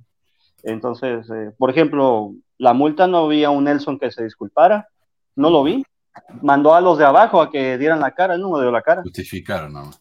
Justificar solamente. O sea, yo no vi a Nelson, hermanos, quiero disculparme personalmente por esta situación de la multa, perdónenos, discúlpenos, eh, lo que hicimos estuvo mal. No, no hicieron eso. No, van a seguir al profeta, van a hacer esto. ¿Y Jesucristo dónde está? ¿Tú quién eres? Tú mira los errores que cometiste. O sea, no, no, no, no. Tiene, en, vez de, ¿sabes qué? Discúlpenos, discúlpenos por lo que hicimos. Fue lo que hice estuvo mal.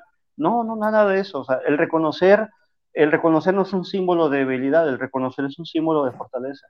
Eh, y más en la posición que ellos están. Yo lo, lo respeto en su, en su posición que él tiene pero no estoy de acuerdo con las cosas que hizo, más por lo que hicieron. Eh, ojalá que, ojalá que en esta conferencia se disculpen, ojalá, pero esperemos que, esperemos, o esperemos que haya un cambio. O sea, para, por ejemplo, Benji acaba de hacer una, un que, cambio en el manual, cuando eh, ah, todo superficial. Dije yo, cuando yo, eso es, no, no sirve, eso es imagen, o sea, cuando yo vea realmente, vamos a revisar la palabra de sabiduría, vamos a revisar qué situaciones en caso de abuso, vamos a o sea, que haya revisiones o procedimientos, o más que nada en situaciones de ley de castidad, cómo poder atenderlos, eh, clero más capacitado, cuando hagan eso son verdaderos cambios. Vamos a revisar escrituras como el libro de Abraham, vamos a ver verdaderos cambios. Eso, o vamos a ver que las mujeres en el caso eh, de las mujeres, eh, ah, van a poder oficiar en ciertas cosas, no, estoy, no quiero verme como apóstata, pero es un ejemplo, ah, eso es un verdadero cambio. Pero eso de que el término revelación cambia ahora al albedrío, es albedrío moral, eso no cambia nada. No cambia, centro de historia familiar ahora se llaman centro de Family Search. wow, la revelación continua. Uh, sí, es uh, que la misma gata revolcada no sirve de nada. eso no es. Eso es imagen, eso no sirve.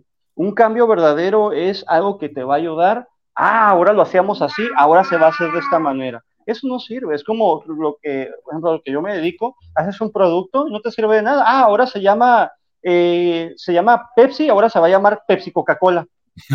Pepsi Cola. No sirve de nada, exactamente no sirve de nada, es lo mismo. José pregunta quién es Benji. Benji es un influencer que trabaja para la central de la escritura que dice cosas como esta. En el argot latinoamericano sabemos que una verdad dicha a medias es una mentira. Ese es el Benji.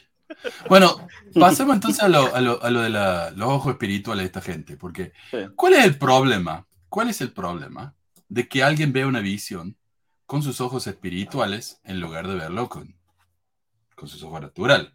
Bueno, en los en las declaraciones que tenemos en la portada del libro de Mormón, no en la portada, pero en las primeras páginas del libro de Mormón, es que los testigos vieron y tocaron las planchas que vieron a un ángel, el ángel le entregó, ellos la, agarraron.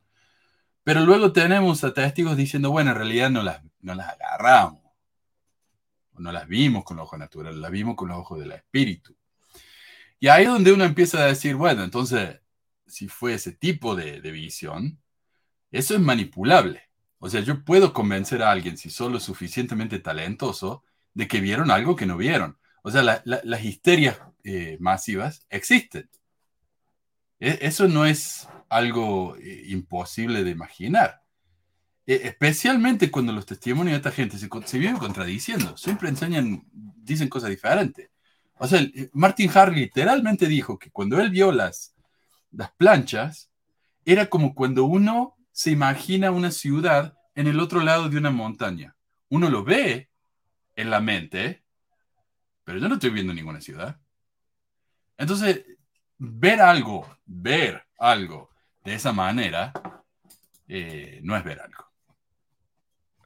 No, y aparte también la reputación de Martin Harris era un poco dudosa, ¿no? Ese tipo era un creyente pero único, o sea, que diga, que diga ese tipo de afirmaciones como, no sé. Y también se convenció cuando se retiró de la iglesia, eh, a lo que yo escuché también es de que él decía que es la otra iglesia a la que se unió era también verdadera, ¿no? Era muy supersticioso, ¿no? Algo así. muy visionario, diría yo. Como... Que vio a Jesús en un siervo y así cosas así, ¿no? Incluso creo que su esposa Ah, sí, que sí, él, él era este, él era como una persona muy manipulable. O sea, tú le decías, oh, mira, aquí está, este, él es Dios representado en un árbol y este tipo quería. O sea, así, así era Martin Harris. Él no era el único, ¿ah? Tal vez era el peor, pero no era el único. Y acá tengo yo. ya. Me gusta Sí, como tengo- lo representan en South Park, cuando, cuando está con José la piedra del vidente, ton, ton, ton, ton, ton.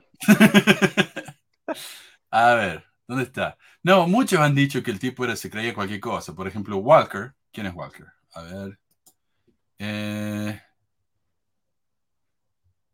Ronald W. Walker, profesor de BYU, dijo, su imaginación era excitable y fecunda. Una vez mientras leía las escrituras supuestamente confundió el chisporroteo de una vela con una señal de que el diablo deseaba detenerlo. En otra ocasión, se despertó emocionado de un sueño, o como perturbado, creo que quiso decir, creyendo que una criatura del tamaño de un perro había estado sobre su pecho, aunque un asociado cercano no pudo encontrar nada que confirmara sus temores.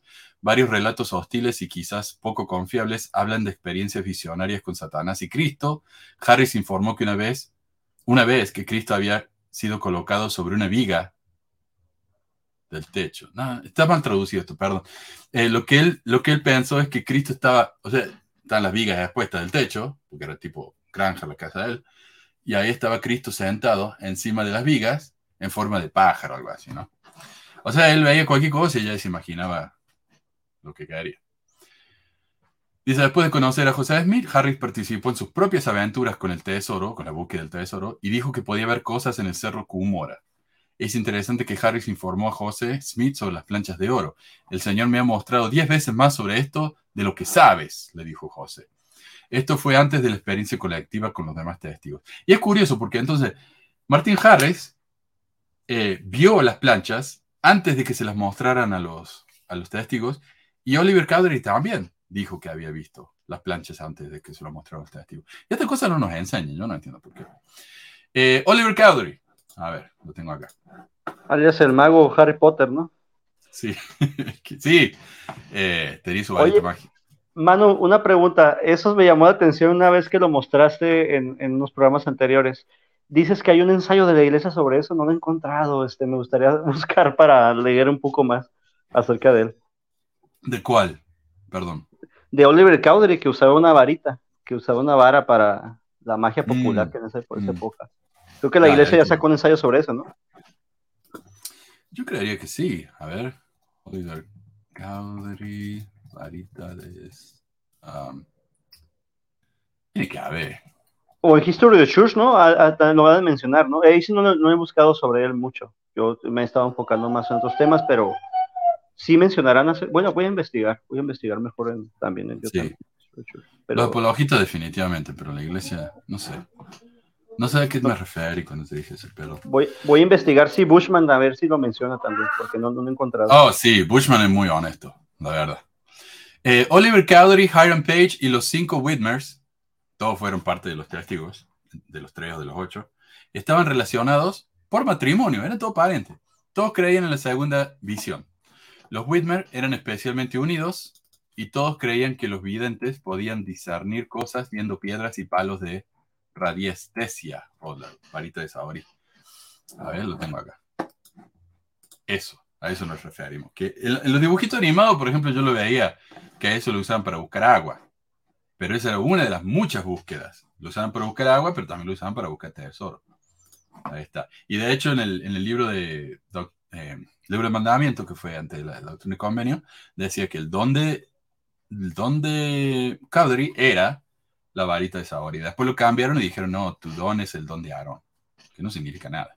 Sí, ha habido bastantes cambios en, en- en las escrituras, ¿no? También eh, es lo que también me comentaba mi obispo pasado, que dijo, y una vez platicando así de la historia de la iglesia, y me dijo, yo no estoy de acuerdo que hayan cambiado, creo en la iglesia, pero yo no estoy de acuerdo que hayan cambiado muchas cosas en el libro de Mormón.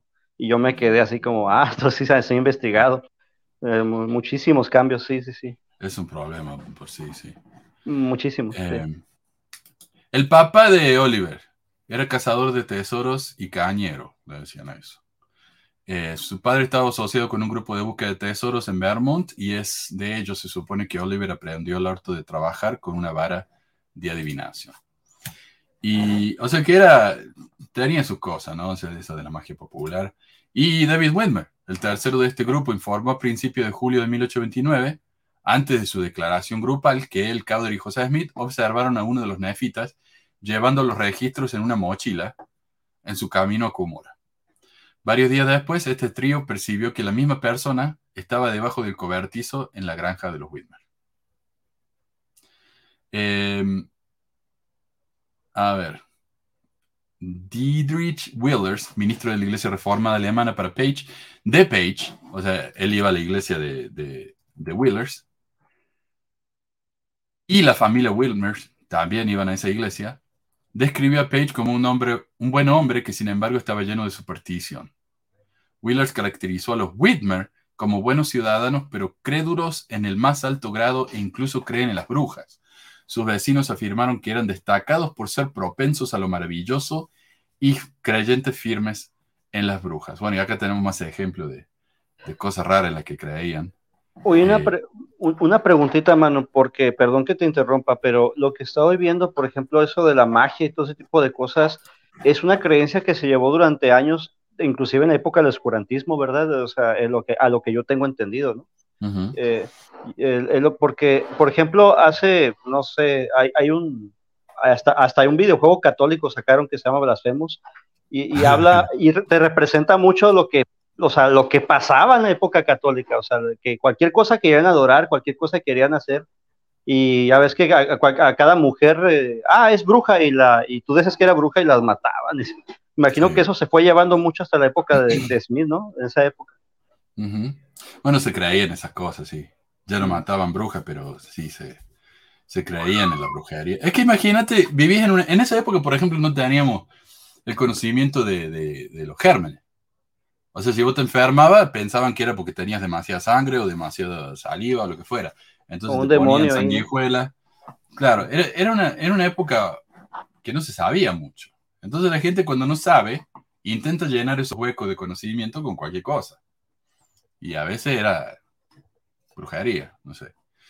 Eh, creían en esas cosas. De hecho, es interesante creer en eso. Imagínate el poder, lo interesante que sería el poder, del lenguaje, por ejemplo, es tan fuerte que vos decís una combinación de palabras y afecta la realidad. Puedes hacer que una chica se enamore de vos porque le dijiste una, unas palabras. ¿Cómo se llama eso? Eh, ¿Cortejo? No, no, no. Eh, cuando las, brujas usan... ¿Encanto? un encanto, claro, algo así. decís un encanto y la, pala, y la persona tiene que hacer lo que vos le decís, porque la, la hechizaste, un hechizo. Un hechizo, claro. Un hechizo. Qué interesante sería eso, ¿no? Que realmente funcionara así. Pero no funciona así. O sea, estaría bueno, pero no funciona así. Imagínate que eh, existiera, que existiera eso, ya imagino todo lo, todo lo que hubiera hecho Smith con las esposas, ¿no? Le canta a todas las mujeres ahí, todas me aman. No, pero básicamente el hechizo, el hechizo que lanzaba José Smith y todo, y todo con respecto a la poligamia era si no lo haces te vas a ir al infierno. Ese, ese es el mayor hechizo, creo que Claro, claro. Es un hechizo en sí. Aparte dicen que era muy encantador, ¿no? Eh, su, su, su, forma, su personalidad era muy encantadora, ¿no? Muy guapo, ¿no? Decían también. Sí. Un conjuro. Era muy carismático. Un conjuro, sí. Eh, claro, como en Harry Potter, decimos, y tenés que decirlo con el acento correcto, si no, no funciona, ¿no? Y lo haces y las cosas pasan. a, lo mejor Oliver, a lo mejor Oliver era maestro de Dumbledore, no sabemos, ¿no? De Hogwarts ahí. Aunque, honestamente, si vos crees en la Biblia, tenés que creer en estas cosas, tipo de hechizo, así, porque la oración es un tipo de hechizo. O sea, tu oración literalmente puede cambiar el mundo. Eh, Claro, uh, ¿cómo era? Algo de Leviosa. Carmen Leviosa. No es Leviosa, es Leviosa. Vinguardum Leviosa, ¿no? Cuando le van al objeto. ¿no? Increíble. Así que bueno, esta gente creía en eso. Y, en cierta parte mucha gente todavía cree en eso. Eh, esto me parece interesante. David Whitmer estaba convencido de que su nieto, George Schweik, era un vidente que a través de su mirilla, o su piedra, me imagino, Ve cuevas en las que se encuentran grandes depósitos de registro, cueva tras cueva, todas llenas de tesoros de plancha de oro y registros sagrados. Ve en el Polo Norte una raza gigantesca de personas, en el sur, en el Polo Sur, una raza liliputiense. Bueno, eh, y alguien le preguntó a David Wilmer, le hicieron una entrevista, un tal Gorley, un periodista, le dice, ¿sabe de que las planchas que vio con el ángel sobre la mesa eran de metal real y las tocó? Y Whitmer dijo, no tocamos ni levantamos las planchas. ¿La mesa era literalmente de madera o fue toda una visión como ocurre a menudo en los sueños, etcétera? Y Whitmer dijo, la mesa tenía la apariencia de madera literal, como se muestra en la visión, en la gloria de Dios, también vi los intérpretes en la santa visión. Más tarde, cambiaron la historia. Pero el, que nunca cambió fue Martin Harris. Él siempre dijo, no, fue una visión espiritual, punto. Y incluso los ocho también. Ellos no vieron las planchas. Ellos le vieron una visión espiritual. Y voy a estar salteando. Hay muchísimas historias de estos tres hombres y de los ocho también que se creían cualquier cosa. Eh, dices, José dijo que se abrió en mi mente una visión en la que podía ver dónde estaban depositadas las planchas. Así veían las cosas ellos. Ah, claro. Eh, perdón. El testimonio de los ocho testigos, de los testigos, perdón, es un documento curioso. Las declaraciones oficiales de los tres y los ocho, publicadas en el libro de Mormón, no tienen fecha ni se da un lugar específico donde ocurrieron los eventos. Y de hecho, eh, cuando ves el, el documento original que está ahí en los documentos de José Smith en el sitio, te das cuenta que las firmas de los, de los testigos están hechas por una misma persona. José Smith firmó la, firma de los otros hombres. Ellos habrán dicho, bueno, está bien, pero ellos no lo firmaron. Mm, Esto, Fíjate que eso no lo sabía, fíjate. Te voy a investigar bien a detalle eso. Sí, fíjate, es interesantísimo. Y de hecho, dice, nosotros vimos. A eso lo escribió José Smith. En Joseph Smith Papers ven eso, ¿verdad? ¿Me dijiste? Bueno, después ah. ya te lo voy a mandar. Así me acordar y te lo mando y lo comparto. Sí, por favor. Sí, por favor, mano. Sí. Este documento de las declaraciones da la impresión de que hubo una visita real de un ángel que mostró planchas físicas pero las afirmaciones individuales de José Smith y los propios testigos indican que su experiencia ocurrió como una visión. Entonces ahí está la, la entrevista que le hicieron a David Wilmer, que de hecho fue una apóstol de la iglesia reorganizada. Él hizo esta entrevista. Y luego dice, en, julio, en junio de 1829 vi un ángel por el poder de Dios. El ángel apareció en la luz entre nosotros y el ángel apareció en, y el ángel apareció una mesa. Oh, entre nosotros y el ángel apareció una mesa y sobre ella yacía la espada de Labán, las bolas de directores, el registro e intérpretes. el ángel, así dice en inglés, director balls, que sería la leona, ¿no? El ángel tomó el registro, pasó las hojas, se iba dando vuelta a las páginas y nos mostró por el poder de Dios. Eh, fueron llevados por el ángel a una cueva, la cual vimos por el poder de Dios, cuando aún estábamos en el Espíritu. Y en su librito Un discurso para los creyentes en Cristo, dice lo mismo, dice, en junio de 1829 el Señor llamó a Oliver Cowder y Martin Harris y a mí como tres testigos para contemplar la visión del ángel. Uh, se nos fue José. No, ya va a volver. Eh, la experiencia de Harris no fue muy diferente. Él dijo, alguien le preguntó, ¿vio las planchas y los grabados en ellas con sus ojos corporales? Harris dijo, no las vi como veo este estuche de lápices, sin embargo, las vi con el ojo de la fe. Y le dicen, eh, perdón, eh, John H. Gilbert, Jesse Townsend y Ruben T. Harmon recordaron de forma independiente que Harris dijo que vio los registros únicamente con sus ojos espirituales. Harmon, por su parte, anunció, conozco bien a Martin Harris, quien visitaba a menudo mi casa, nunca afirmó haber visto las planchas con sus ojos naturales, sino en una visión espiritual. Uy, esto, esto es, un, es una información muy interesante, Manu, ¿eh? porque ¿te imaginas que pongan esto en, en, el libro de Mormón, en la parte de los testigos? Que pongan, por ejemplo, eh, ellos no vieron las planchas con los ojos como reales, sino con, con los ojos espirituales, o sea, básicamente lo vieron a través de los ojos como de la fe que dice ahí Ujú. este Martin Harris. Si ponen eso, creo que el 90% de las personas no se uniría a la iglesia, literal. Claro. De hecho, de hecho, tocándose, perdón, me salí por accidente. Eh, este, de hecho, casi todos los manuales de la iglesia o de instituto eh, mencionan siempre como que nosotros sí lo vimos, nosotros sí lo vimos físicamente. Exacto, exacto. Eso, eso es lo que dan a entender en el libro de Mormón. Cuando lees este, la parte de los testigos, tú dices, oh, es que ellos vieron realmente las planchas y, y ellos son testigos realmente de que el libro de Mormón es verdadero. Pero no mencionan que ellos este, lo vieron con ojos espirituales. Ahí cambiaría totalmente la historia. Yo pensaría, no, estos tipos son unos visionarios. Y hemos, hemos recordado también que eh, Joseph Smith Papers es aprobado por la iglesia, es aprobado por la primera presidencia, son, son libros, son- es un documento oficial de la iglesia. Y inclusive en la página de la iglesia ahí lo presumen, están el apóstol, están los, eh, Bernard y ahí están, lo están presumiendo, pero tristemente los miembros no saben nada de estas cosas. Cuando Ujú. alguien, eh, alguna vez tuve un, un altercado con un miembro y casi me andaba diciendo apóstata, ¿no? como el Robertito, el Roberto, que de apóstata no me baja en sus dedos, eh, y me acuerdo que me, que, me, que me dijo, que me dijo, es que esto no puede ser, hermano, ahí está el video, mire, la primera presidencia lo, lo está aprobando porque le platicé de la poligamia. Y lo mismo, ¿no? Dice, "Ah, es que la viuda, si es que José Smith, dice esto. No, señor.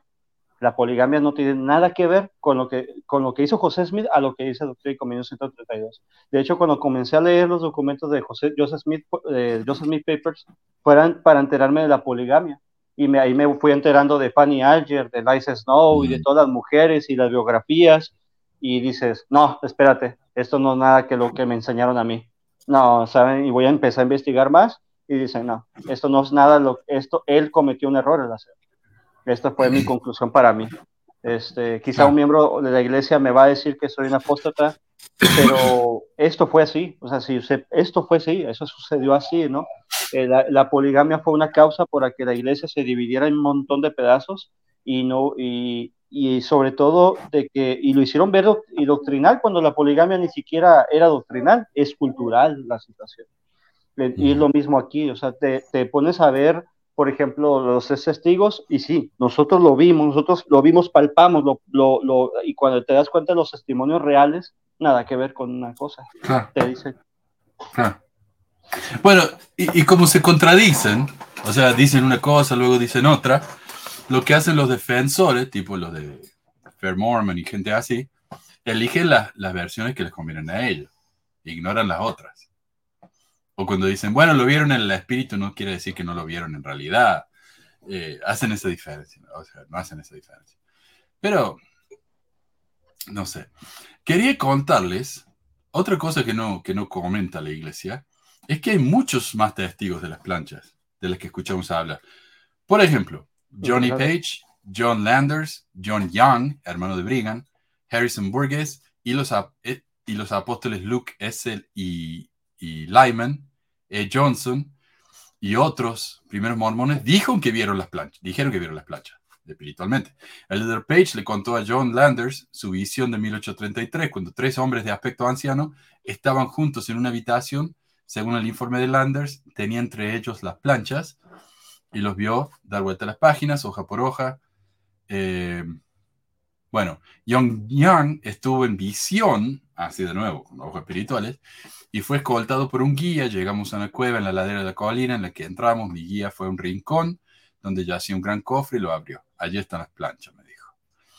Harrison Burgess se bautizó en 1832, refiriéndose a una experiencia en 1833, dijo, se abrió la visión en mi mente y un glorioso personaje vestido de blanco se paró ante mí y me mostró las planchas.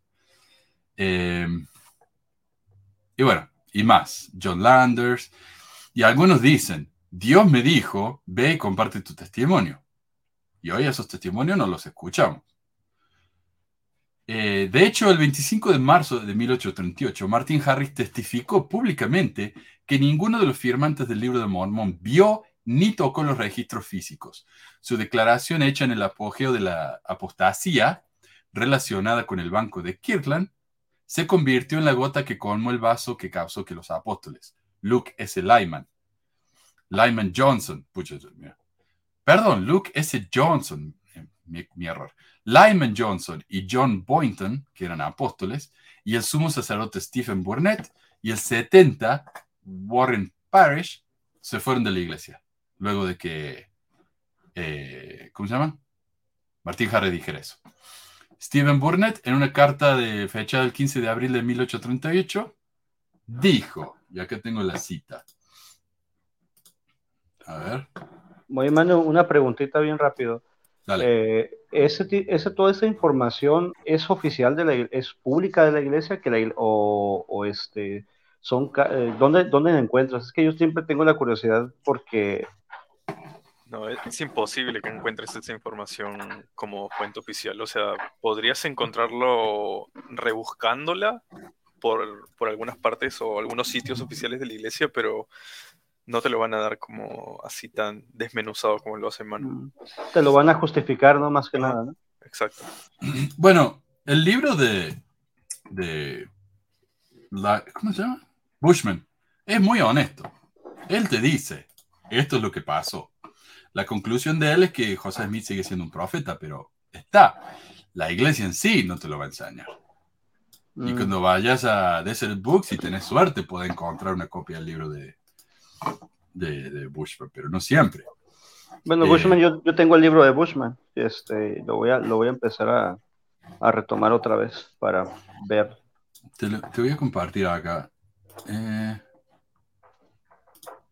si te vas al sitio ese que está ahí abajo, myoldsbooks.wordpress.com, es un sitio que hice hace un tiempo para, cuando no quería tener tantos libros, los empecé a, a escanear y me los deshice. Entonces los subí acá en PDF, en buen EPUB, y acá está, Insider's View of Mormon Origins. Este librito eh, tiene citas primarias. Así que es un buen, es un muy buen recurso, diría yo. Eh, Insider's View. Eh, vi que una vez accedí a ese, porque estaba antes, este, por una otra razón ya no estoy en Patreon, voy a tratar de vol- antes lo hacía. Esto es para una- todos, ¿no? Ah, es para todos. Entonces, pero una vez sí lo vi, me acuerdo, y eh, ahí tienen, me parece que eh, libros de, lo- de, de los Tanner, ¿no? Eh, los Tanner dices que, dicen, según la historia, también que ellos ellos tuvieron acceso a los documentos de la iglesia, ¿no? Sí, sí, antes de que cerraran la biblioteca, sí. Ellos podrían meterse ahí, sí. ¿Y ya no es pública ahorita esa biblioteca? Perdón, es que te pregunte, no es hasta la defensiva, es que me son preguntas que, que quiero indagar, pues. eh, No, no, quiero- si vos vas, por ejemplo, y decís, puedo ver los manuscritos de esto y lo otro, te van a mandar frechurro. Antes se podía. Y pero fue culpa de, culpa de que los Tanner empezaron a publicar eso, que ahora ya no, no te lo dejan. Acá De- y venía todo eso de la magia y todo ese tipo de cosas. Ajá. Y acá tengo el Híjole. libro de Mike- eh, Michael, Michael Quinn. Que fue excomulgado, ¿no? Él, por, por escribir lo que escribió. Y él todavía tenía acceso a la biblioteca. Entonces, mucho de lo que él escribió en este libro, mucho de lo que sabemos hoy es gracias a él. Pero luego de que lo comulgaron, se acabó, cerraron la biblioteca. Y... Entonces, mucho de lo que tenemos viene de acá, de este libro. ¿Fan Brody habrá tenido acceso a ese tipo de información? No creo, sí, ¿verdad? ¿O sí? sí, ella sí. Sí. Aunque después la comulgaron por lo que hizo, ¿no? Aunque su Ni tío modo, era pero- McKay. Pero- sí. Pero que, pero bueno, al menos, al menos ya estamos más informados. Sí, sí, y la iglesia ya no puede esconder. La iglesia se está viendo obligada a ser un poco más honesta. Así que de a Ah. poquito nos van dando información, ¿viste? Muy de a poquito, pero está Sí, ahí. pero en las conferencias quieren decirte que sí, de otra cosa, o sea, quieren tratar de tapar la imagen, quieren que tratar para tapar eso, y no, no, no van a poder, o sea, sí deberían de ser un poquito más honestos, ahí tienen que, tienen que empezar a hacer, a hacer cambios, eh, algunos radicales para que, para que siga funcionando, si quieren seguir funcionando. Yo diría el libro ese de Santos fue un primer paso. Pero- Yo lo leí, yo lo leí, Manuel, y sí, de hecho, la, la, en el libro de Santos te mencionan lo de la piedra del vidente. Eh, y te empiezan a mencionar que José Smith la usó. Es, es una, vamos a decir que es un, como un resumen del resumen de la historia de la iglesia, pero sí te da introducción a ciertas cosas. Y de hecho, te referencian, cuando ya ves que hay referencias, las letras chiquitas, te referencian algunos libros como el de, el de Tom Brody, te, creo que te referencia de Joseph Smith Papers, te hacen referencias, te hacen referencia de History of the Church, y de Richard Bushman también te hacen referencias, a- y de Joseph Smith Papers, o sea, te hacen varias referencias de algunos libros serios, pues más que nada. ¿no? Sí. Así que sí. Sí, si alguien Aunque tenés que aprender- leer las notas al pie. Tenés que leerlas. Pues si no, no te lo ponen ahí, ¿viste? Eh, Pero los miembros no hacen eso, ¿va? Tristemente. Eh, por ejemplo, yo, yo leí uno de los artículos de la iglesia, creo que fue el de, el de la poligamia en Kirkland, que dicen, bueno, muchos, muchos se casaron, eh, entraron en la poligamia, porque la poligamia permitía tener más hijos, ¿verdad? Esa era la, la excusa que nos han dado. Pero si te vas a la nota del pie, clarifica que sí, los hombres tienen más hijos, porque están Pues casados sí. con muchas mujeres, pero las mujeres en promedio tienen menos hijos que si Sí. fueran monógamas.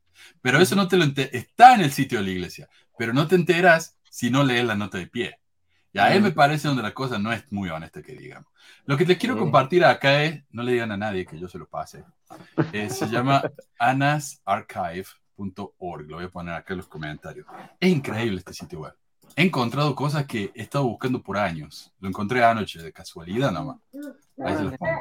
Mira, puse Rough and Rolling, acá lo tenés. En EPUB, en PDF, eh, y no te, no te requieren meterte, eh, eh, ¿cómo se dice? Pagar o meter tu información ni nada. Mira, ahí va, le decís, soy humano, y empieza a bajar el archivo. No, ese libro está también hasta en Amazon también. Yo Sí. le regalé uno a mi padre, de hecho, en Navidad, yo se lo regalé. Le dije, mira, a él le gusta, a él le gusta mucho estu- estudiar mucho bien serio la iglesia y, me, y le dije, mira, este es este libro de un miembro de la iglesia, estudialo. Y sí, también se ha dado cuenta de algunas cosas. Sí. No, es un buen libro. Bueno. Eh, sí. A ver, eh, esto es lo que escribieron estos apóstoles que se fueron. ¿Quién fue este? Eh, Burnett, Stephen Burnett, sumo sacerdote, se lo escribió a Lyman Johnson. He reflexionado larga y deliberadamente sobre la historia de esta iglesia, hizo pesado la evidencia a favor y en contra, reacio a renunciar a ella. Pero cuando escuché a Martin Harris declarar en público que nunca vio las planchas con sus ojos naturales, sino solo en visión o imaginación, ni Oliver, ni David, y también que los ocho testigos nunca las vieron y dudaron en firmar este instrumento, o sea, la, la declaración, por esa razón, claro, según, y esta es la declaración de Martin Harris, según Martin Harris, los ocho testigos no quisieron firmar la declaración porque no la vieron en, persona, la vieron con los ojos espirituales. Eh, por esa razón, pero fueron persuadidos a hacerlo. El último pedestal cedió. En mi opinión, nuestros cimientos fueron socavados y toda la estructura se cayó en un montón de ruinas. Me siguieron W. Parrish, Luke Johnson, John Boynton, quienes estuvieron de acuerdo conmigo. Después de que terminamos de hablar, el señor Harris se levantó y dijo que lo sentía por cualquier hombre que rechazara el libro de Mormon porque sabía que era verdad. Y eso es lo interesante, ¿no? Alguien como Harris, él dice, yo no lo vi en persona, pero yo creo que es verdad. Y esa, y esa gente existe, o sea, no, no lo podemos negar, ¿no? Eh, pero de ahí a que la historia sea como nos contaron, es otra cosa. Eh, Bueno, eh, viendo en cuanto al libro de Mormón, bueno, yo tengo mi propia perspectiva, pero eh, yo, yo me pongo a pensar en dos, en dos facetas. Por ejemplo, a- ahorita que tú mencionas esto, eh, me acuerdo que estaba, como te comenté en, en un video previo que estuve contigo, eh, cuando empecé a ver tu video de la comunidad de Cristo, tú mencionaste que los historiadores de la iglesia ya concluyeron que no es un registro antiguo, ¿no? Así, así lo comentan. No sé cómo esté ahorita en- actualmente la iglesia, pero eso dicen, ¿no? Pero, pero a pesar de eso, tú te pones a analizar el libro y te pones a, a ver las circunstancias o cómo se, o qué, o si, si es como se comenta que José Smith lo escribió, te, él representa ciertas circunstancias que estaba viviendo tal vez en su época o ciertas circunstancias que a lo mejor sucederían en el tiempo, no sabemos. Pero, pero todo parece ser cierto, ¿no? Por ejemplo, eh, o a lo mejor los comportamientos que había en la iglesia, no sé, ese es un punto de vista que yo tengo. Tal vez tengo que mejor indagar un poco más en eso. Pero sí, Sí. se me hace, pero sí se me hace muy raro, por ejemplo, que Harry diga, yo lo vi con ojos espirituales, pero es verdad. Oye, pero no se supone que fuiste testigo y debiste haber palpado todo esto. Ahí es hay algo muy contradictorio, ¿no? Ahí se, se contradijo solo. Bueno, como nos dice acá, por ejemplo, eh, ¿quién fue? Si en el libro de Mormon, dice Edu, apareciera la historia de los testigos, no pasaría nada porque predomina el adoctrinamiento. ¿De qué se trata más fe y central de las escrituras? Esta gente sabe todo de la historia de la iglesia y sin embargo lo justifican de alguna manera. Aunque no encaje muy bien, lo justifican porque para ellos la iglesia es verdadera. Es como, por ejemplo, vos tenés un, un, blanco, ¿no? Vos tirás la flecha y tenés un blanco. Eh, tiraste la, flecha, la flecha, la flecha, el blanco está acá y vos tiraste la flecha por allá. Entonces lo que hace es, moves el blanco a donde está la flecha, la flecha. Moviste el blanco.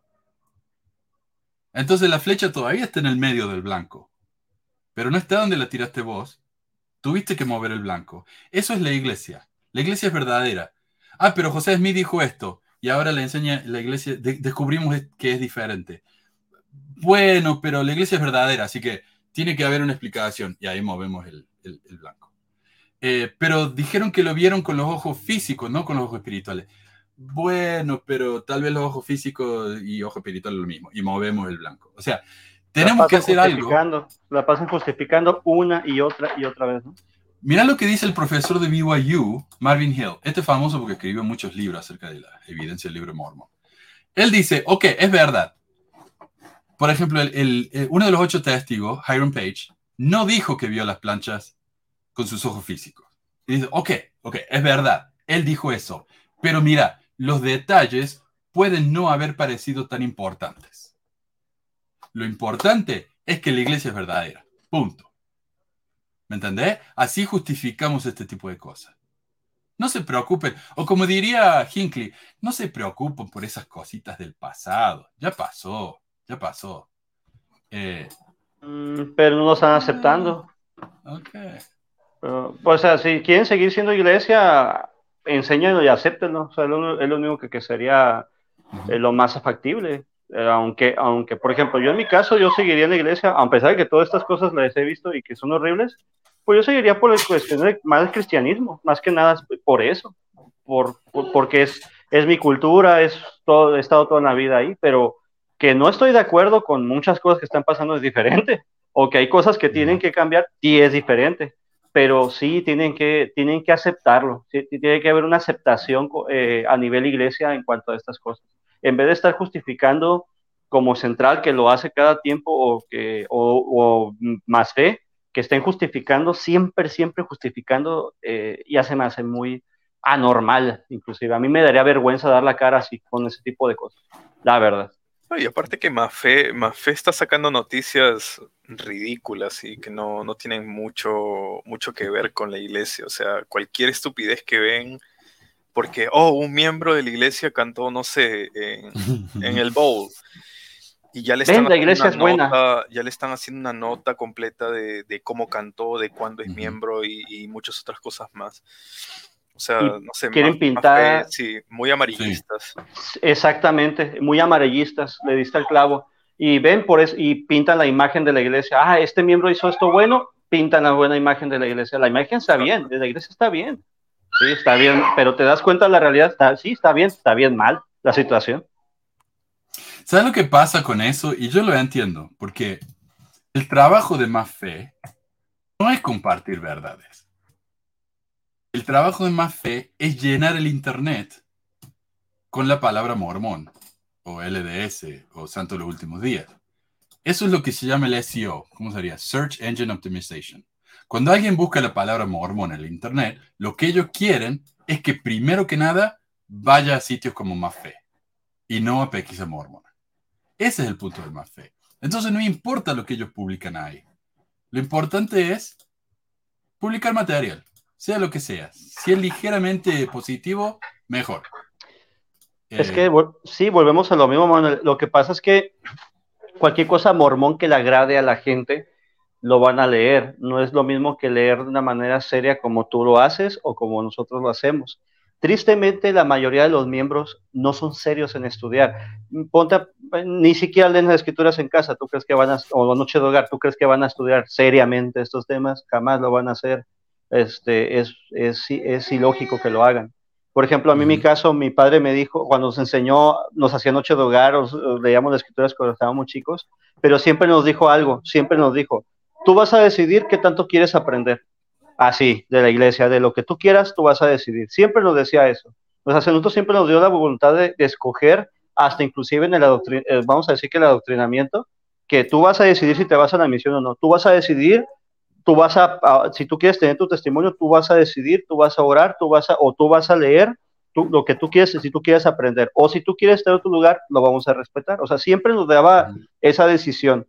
Entonces pienso que por eso a lo mejor tenemos, tenemos en mi familia esa cultura de tener seriedad, de estar indagando más allá. Y más que yo que soy bien curioso para muchas cosas, que me gusta siempre indagar, a ver, quiero ver el fondo de todo esto, es por esto, ¿no? Eh, más con cosas que me pasaron en la misión, fue como que dije yo, algo no está bien en la iglesia, tengo que indagar. Entonces casi la mayoría de los miembros no lo van a hacer porque hay una, hay una negación, hay una, eh, hay, viven en mentiras, y así es como están felices, pero yo cuando, la verdad, me da risa lo de Mafé, me da tanta risa, me bloquearon también ahí.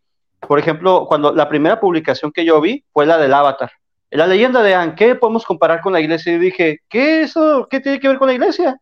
No tiene que ver absolutamente nada, pero nunca te van a dar eh, una, algo serio, siempre van a estar, ah, y los miembros ahí hablan en lo que les da la regalada gana, y te lo digo por vi lo de la publicación de David Archuleta, empezaron, no, es que no quiere su salvación, puras cosas que, que ni sentido tienen a lo que realmente estaban hablando. Entonces, que quieren, es cierto, o sea, quieren a a lo mejor usar el nombre de mormón para atraer a los miembros de la iglesia y decir, ven, nosotros estamos bien, la iglesia está bien, no se preocupen.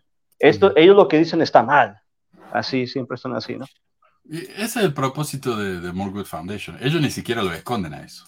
Es, es obvio. eh, eh pero bueno, lo último, lo último. Ah, mira, estábamos hablando de cómo Edu dijo, en el libro si en el libro de apareciera la historia de los testigos, no pasaría nada porque predomina el electronamiento. ¿Qué pasó cuando nos enteramos que los líderes cobraban sueldo? ¿Qué dijeron los miembros? Los líderes de la iglesia no reciben sueldo. Y lo de afuera le decíamos, de hecho, Mormon Leaks demostró que las autoridades generales reciben 120 mil al año en esa época. Entonces, ¿cómo reaccionaron los miembros? Entonces es verdad y yo siempre lo sube. Lo supe. Ah, y 120 mil es un sueldo humilde. Así reaccionaron. O sea, primero lo negaron. dormidos. Bien dormidos. Esto es lo que hace Mafé. Este es el trabajo de Mafé. Este es el trabajo del Benji. Es hacer esto constantemente. ¿Mentir? ¿Mentir? no, sé si mentir, pero una justificación triste esto. Mm. Eh, lo último que quería mencionar, ¿saben quién es este hombre? Seguro que no. este es. Este hombre es um, James Strange. Strang. Strang, perdón. James Strang. S-T-R-A-N-G. Uh, este hombre, cuando José Smith se murió, él dijo que él era el, el que le seguía. dijo, no, Brigañán, no, yo soy el, que, el sucesor de, de José Smith. Eh, entonces, muchos lo empezaron a seguir, incluyendo la familia de José. A ver, ¿quién más? Déjame que te lo leo bien. Eh, James J. Strang, al igual que José, presentó 11 firmantes que testificaron que ellos habían visto e inspeccionado planchas de metal antiguas que él encontró. Después de la muerte de José en junio de 1844, Strang profesó ser su sucesor y tres de los Whitmers, David Whitmer, John Whitmer y Jacob, y Martin Harris, Hiram Page, William Smith, William, ese era el violento, William Smith, y Lucy Smith, siguieron el liderazgo de Strang desde 1846 hasta 1847. Eventualmente Strang también se hizo polígamo, se fue a vivir en una isla, ¿viste?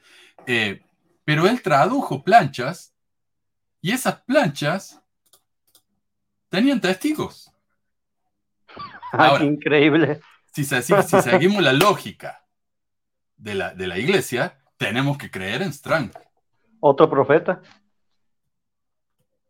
Ahí está. Entonces, cuando lo, cuando lo comparamos así, ponele, a Strang al lado de José Smith, que hicieron lo mismo, dijeron lo mismo, tenían la misma cantidad de pruebas, ¿por qué uno es verdad y el otro no? Entonces ahí tenemos que ir ya al, al mundo de los, de la, ¿cómo se llama? La, el testimonio, la fe. Porque pruebas quedaron de lado. Ya no creemos en las pruebas. Eh, no nos conviene. Bueno, también tenemos el ejemplo de José Smith III, ¿no? Que dijo que tenía una carta de su papá que él era el sucesor de él. Claro. Y Brigham yo no sé cómo que la imagen, en el caso de Brigham yo, ¿no? Que se mostró la imagen de José Smith, ¿no? Y Sidney Rigdon se dividió y cuántas ramas no se hicieron después, ¿no? Y Warren Jeffs que tuvo una carta de, creo que de papá, ¿no? Que tuvo una carta de que la poligamia doctrinal y que ellos estaban mal y la, la iglesia fundamentalista. Y empezaron a haber un montón de, de divisiones, ¿no? Muy increíble. Así que bueno. Esos fueron los testigos.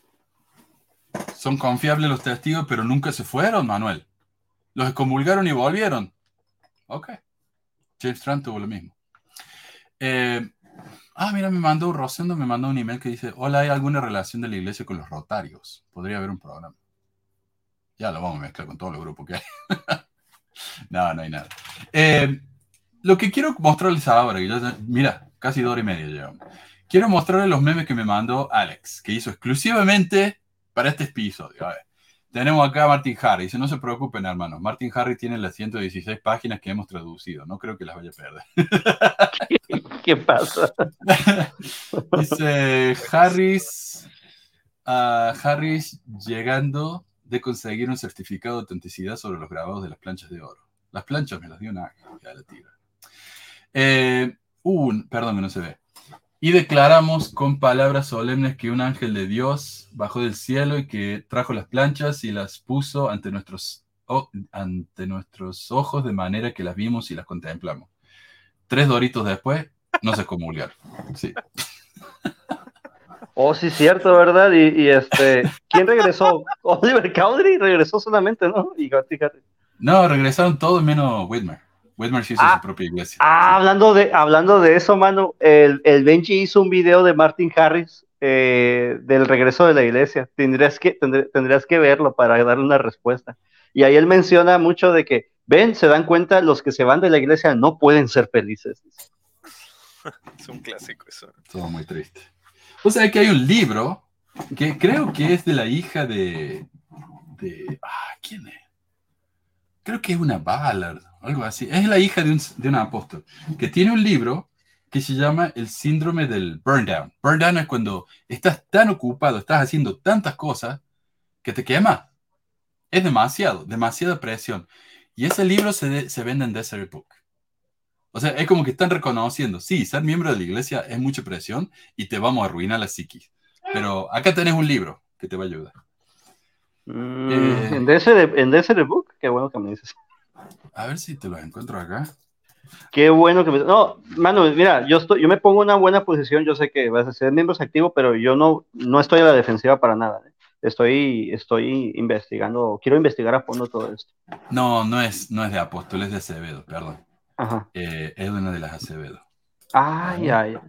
Y creo que Lex de Acevedo es un miembro fiel, ¿no? Actualmente, ¿no? Sí, es sí. El compositor de música. claro. Living Scriptures. Ajá. ¿Qué hizo eso? Cure, ahí está. Eh, se llama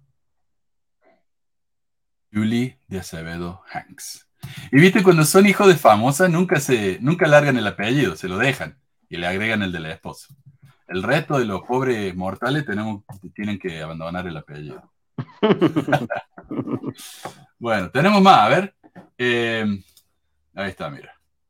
O sea, mira a la izquierda, este es el Mortal Kombat, ¿eh? Ya lo mató estos dos y sigue con el tercero. Eh, dice, oye Martín, viste que José Smith está haciendo fraude financiero. No le has dado dinero, ¿verdad? ah, el de South Park. dice, cuando dicen que vieron las planchas con sus propios ojos, pero después dicen que eran ojos espirituales. Hay un meme que hicieron en Mormón sin censura. Ese me dio risa porque dice, sale José Smith la foto que usa también la comunidad de Cristo y dice, yo no me gustaban las muchachitas menor de edad, pero el ángel me dijo que me, algo así, y me dio un montón de risa también cuando lo vi. Acá, Martín Harry llegando a la casa. Yo había ponido las 116 páginas aquí. Oye, una pregunta, ¿quién se los perdió realmente? ¿Fue la esposa o él los perdió? Así definitivamente. Bueno, o sea, no hay declaraciones directas, pero es obvio que la esposa los agarró los escondió o los tiró o los quemó. Creo que yo había hizo. leído, había leído en Santos esa parte de, de que la esposa había, mm, no sé si en Santos, no, no recuerdo muy bien exactamente, pero eh, la esposa creo que los había mm, agarrado y se los había mostrado como a, a la iglesia de ella, ¿no? A, a- a ver que, que lo Mm. examinen y que vean si es este verdadero o no. Algo así había leído. Sí. Sí, ella, bueno, tal vez la iglesia diga eso, pero la realidad es que ella, ella estaba asustada, o sea, la esposa estaba, eh, refinanció la, la granja para darle el dinero a José y nunca recuperó ese dinero. Estaba perdiendo plata, viste, lo loco, y, y la esposa no estaba feliz con eso. Entonces dijo, bueno, ya que lo estás ayudando a José con la plancha, y ya que él es un profeta, decirle que las traduzca de nuevo. Así que se robó las 116 páginas. ¿Y qué pasó? ¿Las tradujo de nuevo? No, mamá. No. Nunca más. Eh, bueno, acá le voy a poner el nombre a todos los que nos han, nos han donado. Muchísimas gracias a todos. Y, ¿sabes qué? Hice un video. Perdón. Hubo uno, uno, uno que lo tradujo, ¿no? El de Melca. Ah, sí, el de Merca, sí. Que menciona una tontera ahí que, que era descendiente de no sé qué. Yo lo leí, el de Melca. Y luego te menciona toda la ordenanza anterior del templo. Ahí te dice que Nefi la llevaba a cabo y que, ay, no. No, y si, y si te pones a pensar, creo que esas 116 páginas este, eran, bueno, después salió a- salieron a decir que eran las, este, las páginas del libro de Leí. Sí, es, sí, sí. Creo que, creo que de hecho en Doctrina y Convenios lo menciona. eh, Ajá, lo menciona entre el libro de ley. No sé, no sé por qué quitar el libro de Leí, o sea, como que supuestamente Dios lo quitó porque sabía las intenciones de que iban a, a crear como falsas, um, no sé, falsas doctrinas con ese libro, supuestamente, y por eso se, se reemplazó por el libro de primero de Nefi. ¿no? Entonces, fija- pero me hubiese, me hubiese gustado, no sé, pues que, que lo vuelva a traducir tal cual se lo habían robado. Eso sería creo que un testimonio de que, ah, no, pero él sí es un profeta porque ha vuelto a traducir lo mismo y, y de un idioma, bueno, que él desconocía y tal, lo que afirmaba José en, ese, en esa época, ¿no?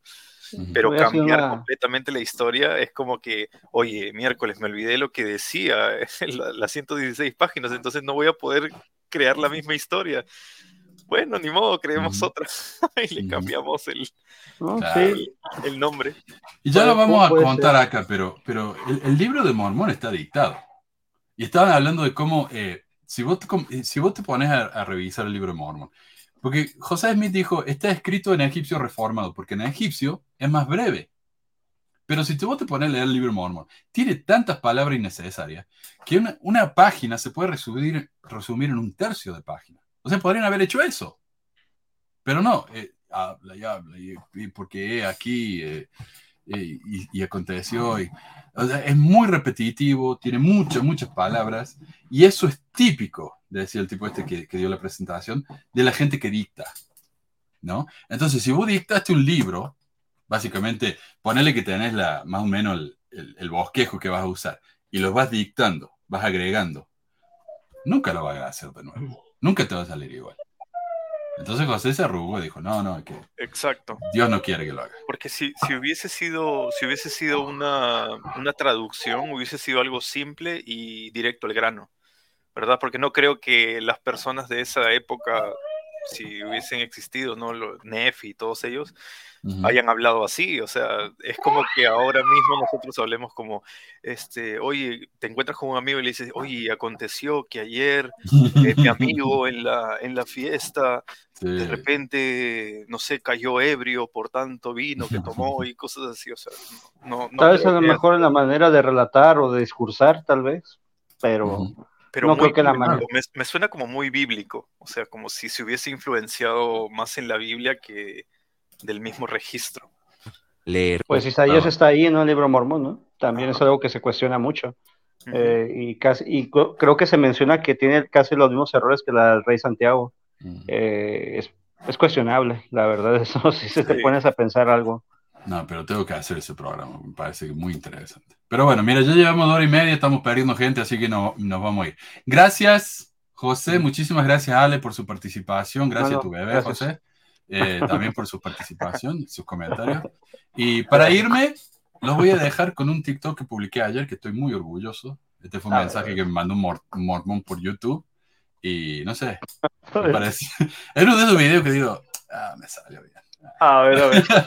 Había, Bueno, había vemos, leído, dice, dice Pendefox, pero yo había leído Pendejox. Sí, bueno, por algo se puso ese nombre. No, es anónimo, obviamente. Pero bueno, un abrazo, gente. Nos vemos la semana que viene, ¿ah? Manu, Dale, gracias. cuídense. Cuídate mucho. Ale, cuídate mucho. Y ahora, Lehermane Pendefox nos compartirá un hermoso mensaje espiritual. Algo le hicieron a este endejo que odia a esa gente. Seguro un mormón se cogió a su hinche madre, a la piruja de su vieja. Tú conozco personas de esa religión y no se meten con nadie y tratan de ser buenas personas. No veo nada malo en eso. Pero bueno, ese endejo es libre de tirar la mierda que quiera quien sea. Amén. Chau, chau. Nos vemos. Nos vemos, cuídense. Adiós.